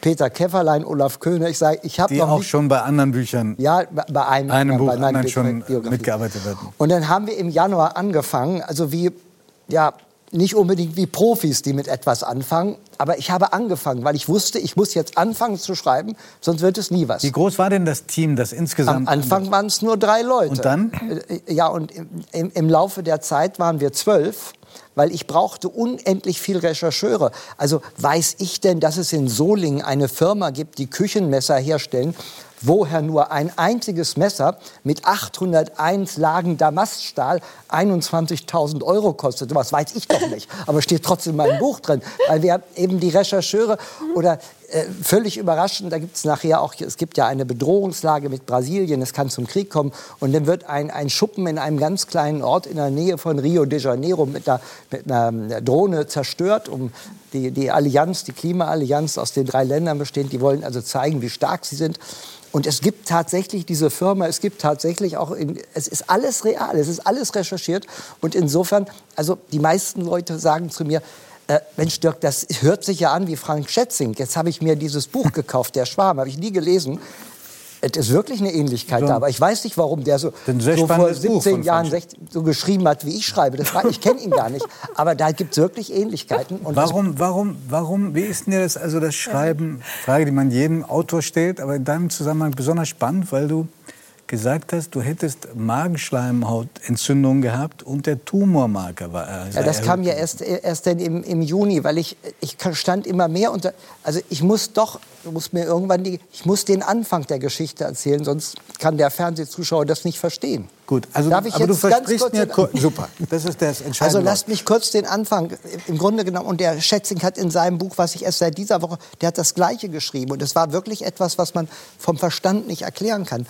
Ich wurde im Dezember letzten Jahres immer nachts, also äh, 14 Tage lang nachts um vier wach und hatte diese Handlung im Kopf. Ich weiß nicht warum, weil die, also äh, ich habe ich hab natürlich genauso bin ich vielleicht auch, äh, es quält mich als Unternehmer, wenn man immer nur über Probleme redet. Ich bin jemand, der sagt, so, was machen wir jetzt, ja? Und da das ein weltweites Problem ist, nützt es nichts, wenn wir in Deutschland alles richtig machen. Es muss weltweit was passieren. Und in, den, in dieser Traumwachwelt, die ich 14 Tage lang hatte, war 80 Prozent des Buches drin. Und ich bin, also, Giovanni, ich bin überhaupt nicht zwanghaft. Ich bin eher albern und verspielt und so. Aber ich hatte plötzlich einen Zwang, aus diesem Thema das aufzuschreiben. Und es war wie so ein Zwang. Und das kann ich gar nicht erklären. Und ich bin, äh, und als ich im, im Frühsommer das Gefühl hatte, ich bin zu blöd dazu, ich schaffe das nicht, da habe ich eine Magenschleimhautentzündung bekommen, da hatte ich Blutdruck 180 und ich war so verzweifelt. Und nachher habe ich es doch geschafft. Aber dieser Weg dahin, ich möchte es mal so krass sagen, eine scheiß Zeit. Und meine Frau hat gesagt, der ist ja völlig autistisch, der ist ja neben der Kapp, der redet nur von seinem Buch und der hat ja gar nichts anderes im Kopf. Aber das ist halt so, wenn man was Besonderes machen will, dann muss man sich zumindest temporär auf eine Sache konzentrieren und alles andere links liegen lassen. bist, du, bist du denn jetzt happy? Ein bisschen aufgeregt bin ich Weil auch. das Es ist Buch meine erste Montag. Fernsehsendung hier mit meinem Buch. Montag kommt das Buch raus. Witzig. und- Ihr Buch kommt Montag raus. Mein Buch kommt Montag raus. Und, aber, aber, aber, aber es gibt einen Unterschied, zwischen, es gibt einen, einen Unterschied zwischen diesen beiden Büchern von ja. Sachbuch und Belletristik. Nee, Aber es klingt ja nach einer richtigen Berufung, dass Sie dieses Total. Buch... Ja, das letzte aber wurde ich Ihnen wollte den Unterschied noch, äh, noch Ja. äh, kennzeichnen. Ähm, der Dirk Rossmann wird sein Buch auch in seinen Filialen verkaufen. Aha. Und es wird in Anzeigen bereits dafür geworben. Richtig. In einem Format, wie es ein Literat, glaube ich, noch nie erlebt hat. Mhm. Ähm, und insofern, glaube ich, äh, steht dem Erfolg wenig im Wege. Giovanni, es ist noch ganz anders. Also ich will jetzt, ich, natürlich will ich Marketing von meinem Buch machen, aber es ist so, also diese Reaktion auf mein Buch ist so überwältigend, dass ich momentan, also ich hatte so einen Stress. Von Leuten, die es jetzt äh, schon gelesen Ja, haben. der Verlag hat das an Lübbe hat ungefähr an 500 Leute, Journalisten und eben wichtige Leute im, im Land geschickt. Und ich habe über 200 Feedbacks schon bekommen und noch nicht einer hat gesagt, also das, alle sind irgendwie total beeindruckt davon und, und fasziniert. Und Hm. deshalb, also was ich überhaupt nicht verstehe, die Volksrepublik China, ein ganz großer Verlag, hat eine offizielle Anfrage bei mir persönlich, also nicht bei Lübbe gemacht, ob sie in China das verlegen dürfen. Der, der kü- kommt kümmert auch sich- sehr gut weg in ja, mittlerweile, gut, aber mittlerweile äh, Herr ist Putin Netflix, äh, es hat ein, ein Regisseur, der die bekanntesten Sachen für Netflix macht, mit Lübbe Kontakt aufgenommen. Also mittlerweile gibt es eine Nachfrage aus dem Ausland und der Verlag, der, der kommt schon richtig ins Schwitzen. Also ich habe noch nicht ein Buch verkauft, aber es ist jetzt schon klar, dass das in, also es wird schon jetzt in, in Englisch übersetzt und es wird schon in Mandarin und Chinesisch übersetzt. Also was Dirk. da auf mich zukommt, ist mir noch gar nicht klar. Aber bestimmt was Spannendes und Schönes. Und, äh, und ja, ich- aber auch anstrengendes. Na, hör mal, also alle, alles, was schön ist, muss man auch ein bisschen durch Anstrengung sich erwerben. Fast alles. Weiß ich doch.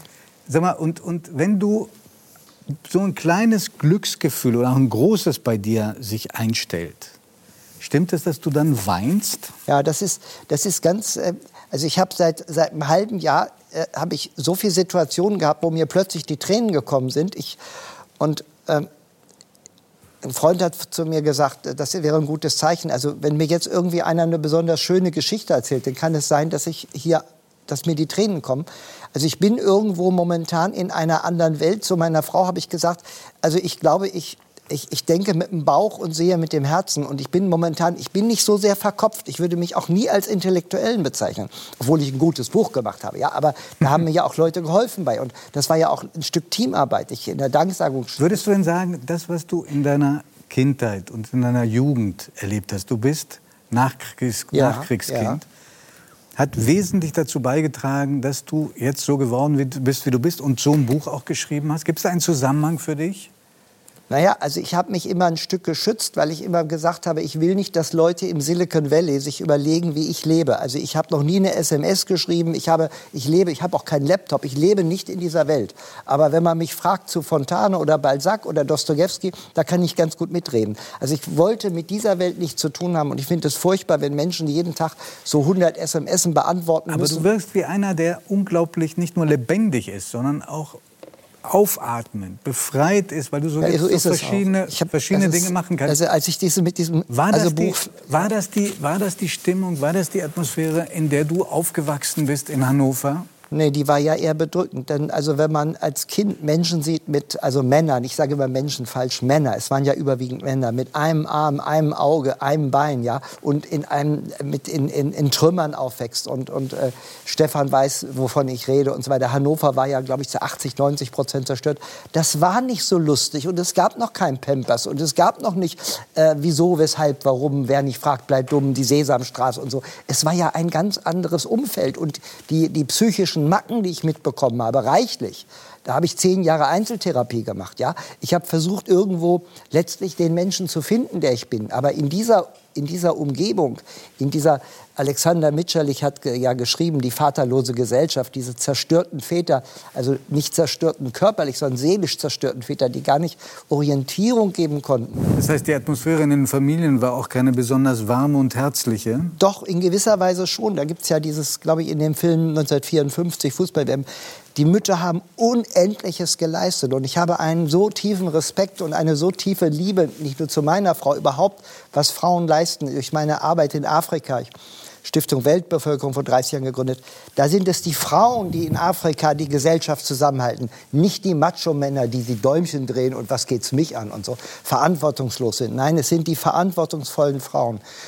Und ähm, Dirk, ich will noch einmal auf das Buch zurückkommen. Ja. Im Buch Ja. Kommt Entschuldigt, auch- wenn ich so emotional nein, bin, nein, aber Wir, so wir, bin hören dir, wir hören dir wirklich gebannt zu. In dem Buch kommt auch Gerhard Schröder Ja. vor. Ja. Äh, ein Mann, von dem Stefan Weil mal gesagt hat, gehört hin und wieder auch zu seinen Ratgebern. Ähm, habt ihr beide euch eigentlich mal getraut, auch Gerhard Schröder mal die Meinung zu geigen? Wahr- die Wahrheit ist, dass ich vieles mit Gerd gemacht habe, aber ich habe noch nie mit Gerd über Politik diskutiert. Und der Grund ist, weil ich Gerd so erlebe, anders als Christian Wulff, dass Gerd auch immer ein Stück, wenn er privat Skat spielt oder äh, ich bin kein Golfspieler, er spielt jetzt praktisch nur noch Golf, nicht mehr Tennis, früher Tennis. Also dass er einfach so signalisiert, lasst mich jetzt mal hier relaxen und das ist jetzt privat, was wir machen. Und das habe ich immer akzeptiert. Und ich finde, es ist ganz wichtig, mit Menschen nicht irgendwie Themen aufzuzwingen, wenn man selbst fühlt, der will das gar nicht. Und ich glaube, okay, der Gerd wollte sich ein Stück entspannen, wenn er mit mir zusammen war und wollte jetzt nicht über irgendwas aber das kann nicht für Stefan Weil gelten. Nein, das, das, kann, ich, das kann ich nicht sagen. Äh, natürlich habe ich mit Gerd Schröder auch schon oft politisch diskutiert. Und äh, man kann mit ihm nach meiner Erfahrung auch gut über unangenehme Themen sprechen. Also Reden Sie mit ihm über Russland? Ja, natürlich. Hm. natürlich. Man soll allerdings nicht glauben, dass Gerd Schröder nicht auch wirklich gute Argumente immer wieder hätte. Aber da müssten Sie ihn selber fragen. Laden Sie mal ein. Haben wir schon öfter getan. Er kommt neuerdings nicht mehr so oft. Ja, nein, also ich habe großen Respekt vor Gerd Schröder. Ich teile nicht alles, äh, was zum Beispiel jetzt die aktuelle Bewertung von Russlandpolitik angeht. Äh, in anderen Punkten finde ich liegt er völlig richtig. Ist ein wirklich eindrucksvoller Mann. Und sein Instagram und, und Social Media ähm, Auftritte, verfolgen Sie das? Oder sind Sie so wie äh, Dirk, der sagt, ähm, er hat da überhaupt keinen Bezug zu? Naja, ich muss ja schon aus beruflichen Gründen auch entsprechende Accounts haben, aber ich bin kein Junkie. Ich bin nicht auf den äh, Instagram-Konten von anderen Leuten unterwegs. Warum? Was steht denn beim Herrn Schröder auf dem Instagram? Ach, da sind äh, ganz äh, anrührende äh, Beiträge jetzt mit Pflanzen oder mit beim Kochen. Ähm, beim Brötchenbacken. Ja. Beim Brötchenbacken allerdings nicht. Allerdings nicht. Also man, man, sieht ihn in, in vielen bislang unbekannten Facetten. Ich hätte da übrigens jetzt auch noch eine Frage an Herrn Rossmann. Ähm, tatsächlich, wenn, wenn Sie sich so fernhalten und noch keine SMS geschrieben haben und auch die Technologie nicht nutzen, ein ähm, bisschen Werbung für Ihr Buch. Wird es das auch in Online-Form geben, als E-Book? Also ja, wie heißt es? MP3-Player? MP3, ja, ich glaube Hörbuch, Aha. weiß gar nicht. Aber als MP3-Format. Und das wäre jetzt so, hat man mir gesagt, das wäre jetzt so. Man kommt, wäre ja, man wäre kommt ja ganz gut. Zwischen weil, Player und Maske inzwischen. Ja, ich, ja, wäre ja ganz gut, weil vielleicht ja, würde das auch dem, dem Wald helfen, also von dem Sie vorhin gesprochen haben. Weil tatsächlich mhm. ist Ihr Buch ja auch in Papierform erschienen. Ne? Ja, der, am Montag erscheint das. Ne? Und es wird von einem also Ralf Hoppe... ja dann besser für den Wald, es wäre in Online-Form. Es wird von einem früheren äh, Spiegel-Journalisten, der äh, Ralf Hoppe, der 20 Jahre... Herr Rossmann, es geht um die Papierverschwendung. Danke. Kleiner Hinweis.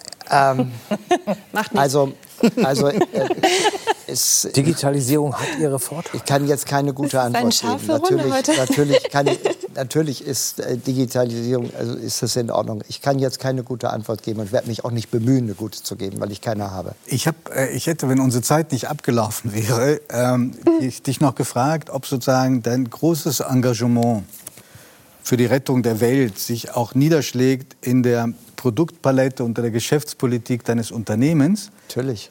Ähm, aber unsere Zeit ist rum. Und letztes Mal, als du in der Sendung warst, habe ich diese Frage dir und deinem Sohn Raul gestellt. Und da wart ihr etwas verlegen. Ich wäre jetzt überhaupt nicht verlegen, weil gerade der Raul, der macht ja noch viel mehr als ich.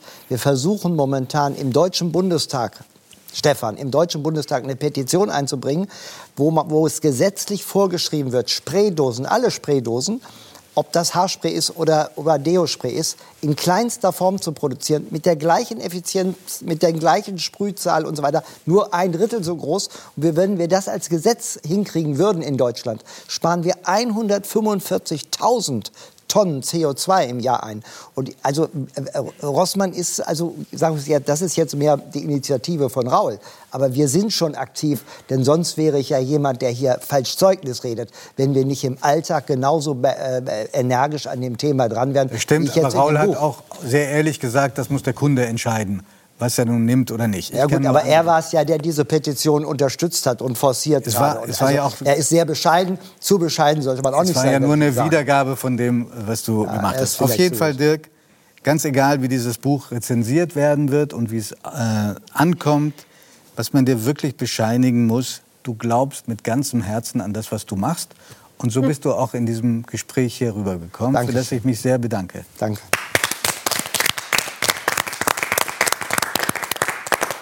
46 Jahren, drei nach neun, so lange gibt es die Sendung schon, sind Sie tatsächlich zum ersten Mal bei uns. Dafür möchte ich mich erstmal in aller Form bedanken. Schön, dass Sie endlich da sind.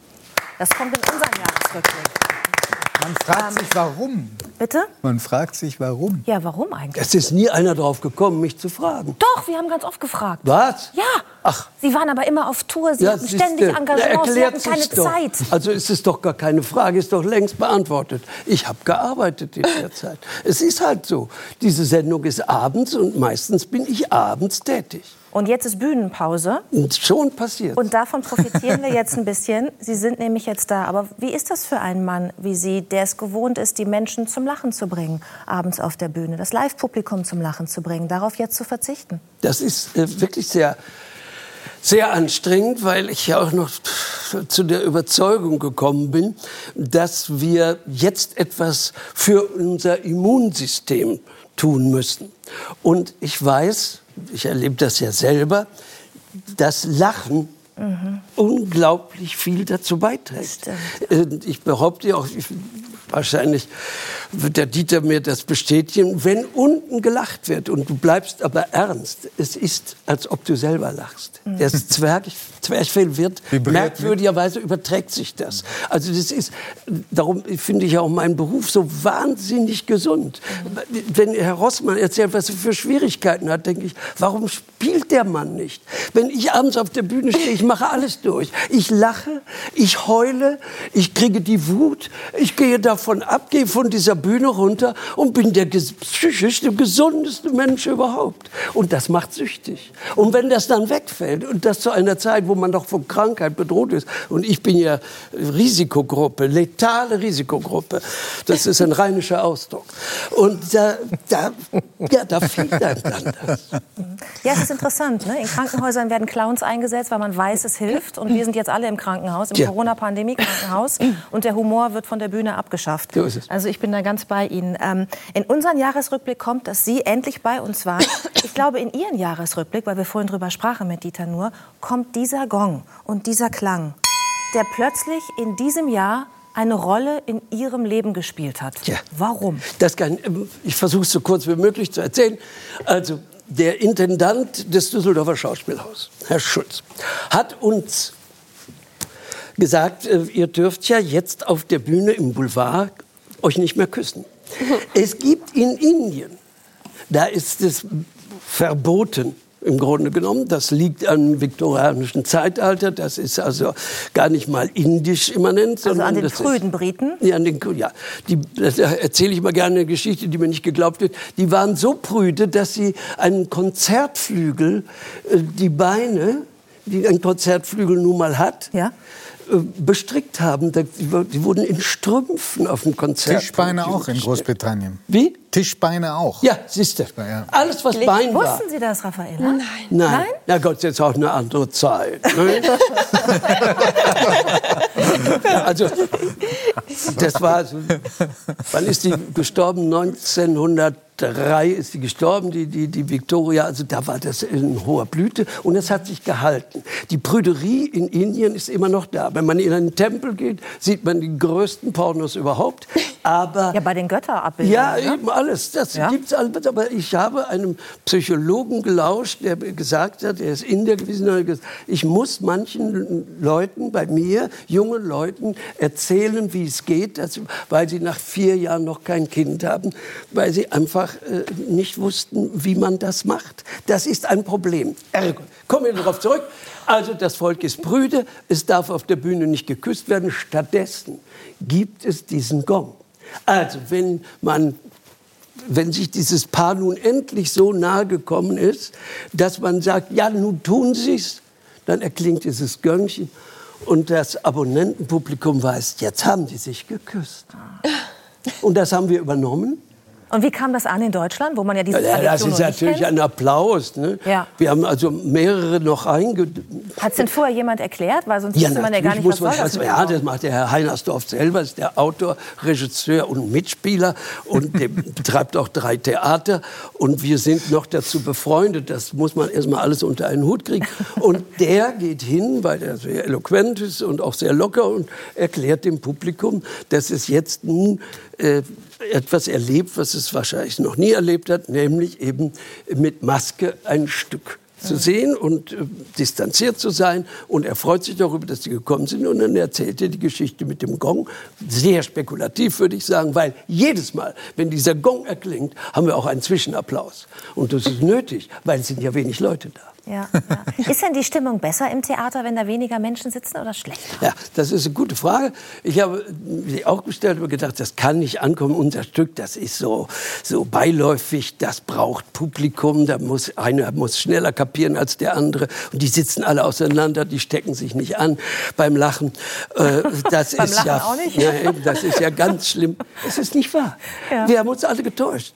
Denn wenn die Leute auseinandersitzen, dann ist es wie zu Hause vor dem Fernseher. Also sie sind zu zweit oder zu dritt und fühlen sich viel freier und kapieren auch viel leichter.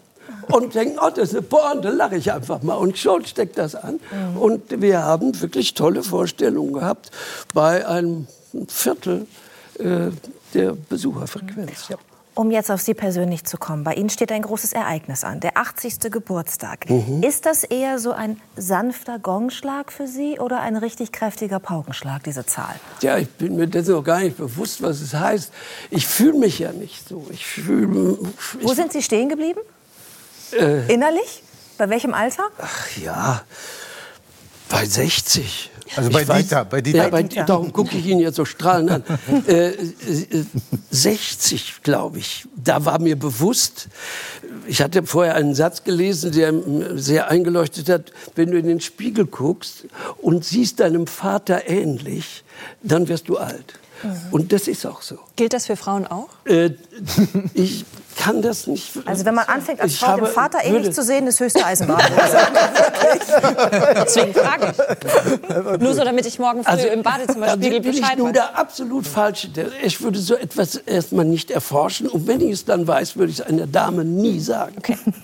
Ich finde es interessant, dass Sie sagen, dass Sie mit 60 dieses, dieses Aha-Erlebnis hatten, weil ich gelesen habe über Sie, dass Sie schon mit 40 angefangen haben, Ja. sich auf Ihr Alter vorzubereiten. Das ist richtig. Mit 40 bin ich äh, komischerweise zu Lach und Schieß gekommen. Genau an meinem 40. Geburtstag hat damals Herr Drechsel mich angefragt und in dem Jahr bin ich auch hingekommen. Und äh, da ich viel aus Durcheinander lese, und jetzt habe ich heute ein Buch geschenkt bekommen von Herrn Rossmann, das werde ich jetzt auch lesen, und äh, äh, bleibt immer was haften. Man muss sagen, wir haben überhaupt keine Werbung heute Abend. Nein, Buch von Dirk Rossmann. Nein, es geht mir jetzt ums Lesen. Na klar. Ja? Äh, muss ich was zurücknehmen? Nein. Also gut. Überhaupt nicht. Ich kann Ihnen auch noch meine CD schenken nachher. ich habe auch nämlich gerade eine CD auf den Markt gebracht. Schumann Cello-Konzert und Klänge. Super Repertoire. Ich lebe in Düsseldorf. Sie lieben doch Musik auch, oder? Ich liebe vor allem Na, klassische Musik, also in diesem Fall Wunderbar. romantisch. Das ist ja wunderbar. Ich weiß, glaube ich, wann Freu die nächste Nur-Sendung im Fernsehen. Und ich lese Ihnen die Tagesschau mal privat vor. nein, erzählen. Die war gestern. Ja. Habe ich gesehen. So, wo hacke ich jetzt wieder ein? Wir haken ein, dass ich gelesen habe, dass Sie ja, mit schon mit 40 Nein, nein, angefangen nein, ich habe es jetzt zusammen. Noch klappt das ja alles.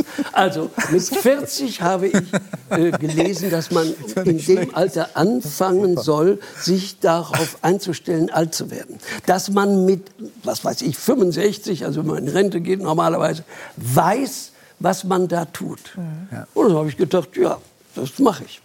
Und als erstes, muss ich Ihnen sagen, habe ich etwas ganz anderes äh, mental trainiert, keine Angst vor dem Tod zu haben. Das ist ganz wichtig. Und das hat mich auch dann irgendwann zum Yoga gebracht. Und äh, ja, darum habe ich gedacht, nur jetzt wirst du alt. Bin ich auch ein bisschen, äh, wie soll ich sagen, beeinflusst dadurch, dass ich schon als Kind nicht gern jung war. Also ich, ja, ich bin auch rumgelaufen wie ein älterer Herr. Ich habe immer Paletos getragen und, und, und Schlips und In Kragen. welchem Alter? 12, 14, 16, Das ist 18, natürlich 22 auffällig. Alterkind. Ja, also ich habe, ich fand das, ich fand das auch schön, ein älterer Herr zu sein. Woran lag das? Ja, an meinen Vorbildern. Also mein, jeder hat ja Vorbilder und ich hatte welche im Kino, ich hatte welche privat und das waren Herren. Und ich, für mich war es wichtig, ein Herr zu sein. Es ist immer noch wichtig, äh, ein Herr zu sein, weil das, was den Herren ausmacht, Höflichkeit, äh, eine gewisse äh, ja, gutes Benehmen, Vorbildlichkeit, äh, sich zu bilden permanent, nie aufzuhören, neugierig zu sein. Darum stimmt das auch nicht ganz mit dem Weltraum. Und äh, also diese Dinge gehören für mich zum Herrsein und nicht äh, Herr über andere, sondern Herr als sich beherrschend. Mhm. Und äh, wir haben ja vorhin in dem Film gesehen, dass Sie diese, dieses Yoga-Training jeden Morgen machen, weil Sie ja Nein, auch nicht jeden Morgen, außer montags. Außer Weil Montag, außer ist Montag ist spielfrei. spielfrei, ne? Ja. Genau, richtig, außer montags. Aber ich finde, an sechs Tagen die Woche, das ist durchaus eine Leistung. Ja, das ist- 45 Minuten das morgens zu machen. Mhm. Zu Ihrem Ritual gehört aber nicht nur Yoga, diese wahnsinnigen Verrenkungen, die wir da gerade gesehen haben. Ich würde es nicht hinkriegen, sage ich gleich. Sondern Sie machen auch etwas, das nennt sich Ölziehen. Mhm. Und zwar während Sie mit dem Hula-Hoop-Reifen trainieren. Mhm. Ja, da gibt es aktuelle Fotos von dieser Woche, die möchten wir mal gerne zeigen. Und Sie können uns vielleicht kurz erklären, äh, was das mit dem Herrsein zu tun hat äh, und mit, mit Fitness. Das ist es, was zum Herrsein gehört. Pflege dich. Pflege dich immer, wann immer das möglich ist. Und da komme ich zum Ölziehen. Ihr äh, Mitbewerber hat das. Bei Ihnen kriege ich es nicht. Ötzi? Öl, ja, das bestimmte Öl zum Ölziehen. Gibt es Also ich bin ja froh, dass bei meinem Mitbewerber auch noch ein paar kaufen, sonst hätte ich bald keinen Mitbewerber mehr. Ja, also insofern ist doch das in Ordnung. Äh, ich bin sehr dankbar, Ihnen diese Chance gegeben zu haben, das zu äußern. Äh, Fakt ist, das habe ich äh, aus. Also, der Enkel von Heinz Erhardt, den durfte ich mal inszenieren, Marek Erhardt. Ein, ein sehr liebenswerter, guter Schauspieler. Und der hat das mitgebracht. Das hat mir das erzählt. Ja, er macht das von Zeit zu Zeit. Ich sage, was hast du denn davon? Er sagte, das entgiftet den Menschen, was es medizinisch gar nicht gibt. Aber es, es, es zieht auch aus den Zähnen, jeden Morgen zehn Minuten Öl gezogen, zieht es den ganzen, das ganze Gift, was Das heißt, Sie, Sie. Sie, Sie haben das dann im Mund, das Öl, während Sie mit dem Hula-Hoop-Reifen, da würde ich mich ja schon. Ja, übergeben. aber- Spätestens. Ja, Multitasking. Ja. Super. Kann man das nicht mit Olivenöl auch machen? Ja, man natürlich kann man Ja, das ja, mit ja. Olivenöl machen. Ja, Nur genau. dieses Öl von der Firma DM, ich darf das hier sagen, weil die weil sehr viel Werbung. Also, Ja, ich finde, ich finde auch, soll das noch sehr mal sympathisch. Ja, aber Das ist, das ist außerordentlich angenehm. Das, das schmeckt auch gut. Die haben das richtig, sie haben sich Gedanken gemacht, was tun wir noch da rein? Denn Olivenöl schmeckt nie gut. Ich habe das anfangs mit Muss man, muss man einen gemacht. gewissen Brechreiz am Anfang überwinden? Nein. Nein, nein. Das, komischerweise ist das nicht. Das, der Brechreiz entsteht ja in der Etage tiefer. Und wenn du es nur im Mund hast, ist das kein Problem. Und nach zehn Minuten spuckst du das weg.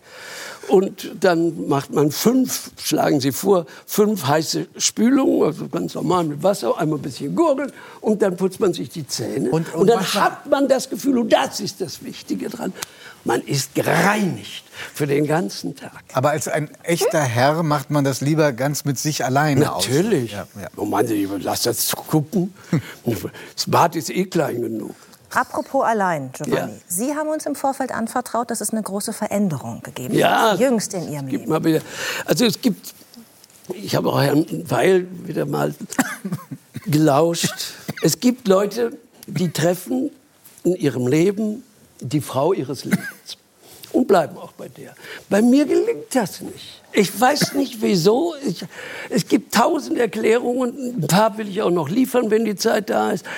Aber mir ist schon wieder, wie heißt das, jemand von der Fahne gegangen. Ich werde am Ende dieses Jahres eine Scheidung eingereicht haben. Und das ist dann meine vierte. Also ich habe nie nur, wie in meinem Buch steht, Helmut Kohl nach 60 Jahren überwunden, ich habe auch vier Ehen überwunden. Das ist nicht schön zu wissen. Ich bin auch nicht glücklich darüber. Aber so ist es nun mal. Was glauben Sie denn, woran das liegt? An mir. Es liegt an mir, weil ich immer glaube, ach, das kriegen wir schon hin. Und dieses Hinkriegen, das ist nicht wahr. Wenn man vorher nur das Geringste spürt, was einem zuwiderläuft, was einem die Harmonie nimmt, wo man sich selber unterdrücken muss, also kein Herr mehr sein kann dann sollte man sagen, ich mach's nicht. Und ich habe jedes Mal mache ich denselben Fehler, dass ich glaube, ja, das legt sich, ja, das erträgst du, ja, das hältst du aus. Ja, und dann dann ist es nicht. Dann kommen auch so, so merkwürdige Differenzen, wie zum Beispiel beim Musikgeschmack. Und ich muss sagen, von, von, von Haydn zu Howie, das ist ein weiter Weg. Von Haydn zu Howie. Howard Carpendale? Ja. Ja, okay. Naja, ich, hab- ich kenne den, das ist, wir kennen den beide. Das ist ein sehr angenehmer, lustiger Mensch. Aber ich muss ja nicht seine Musik hören. Ist eine fünfte Ehe denkbar? Nein. Nein. Nein, das kommt mir mit 80 Peter nicht mehr zumutbar. Sie haben ja noch 30 Jahre. 23. 23 meinen Sie, haben Sie noch? Ja, ja. Da gibt es eine Geschichte, die, die, ja, an die glaube ich nicht, aber ich erzähle sie gern.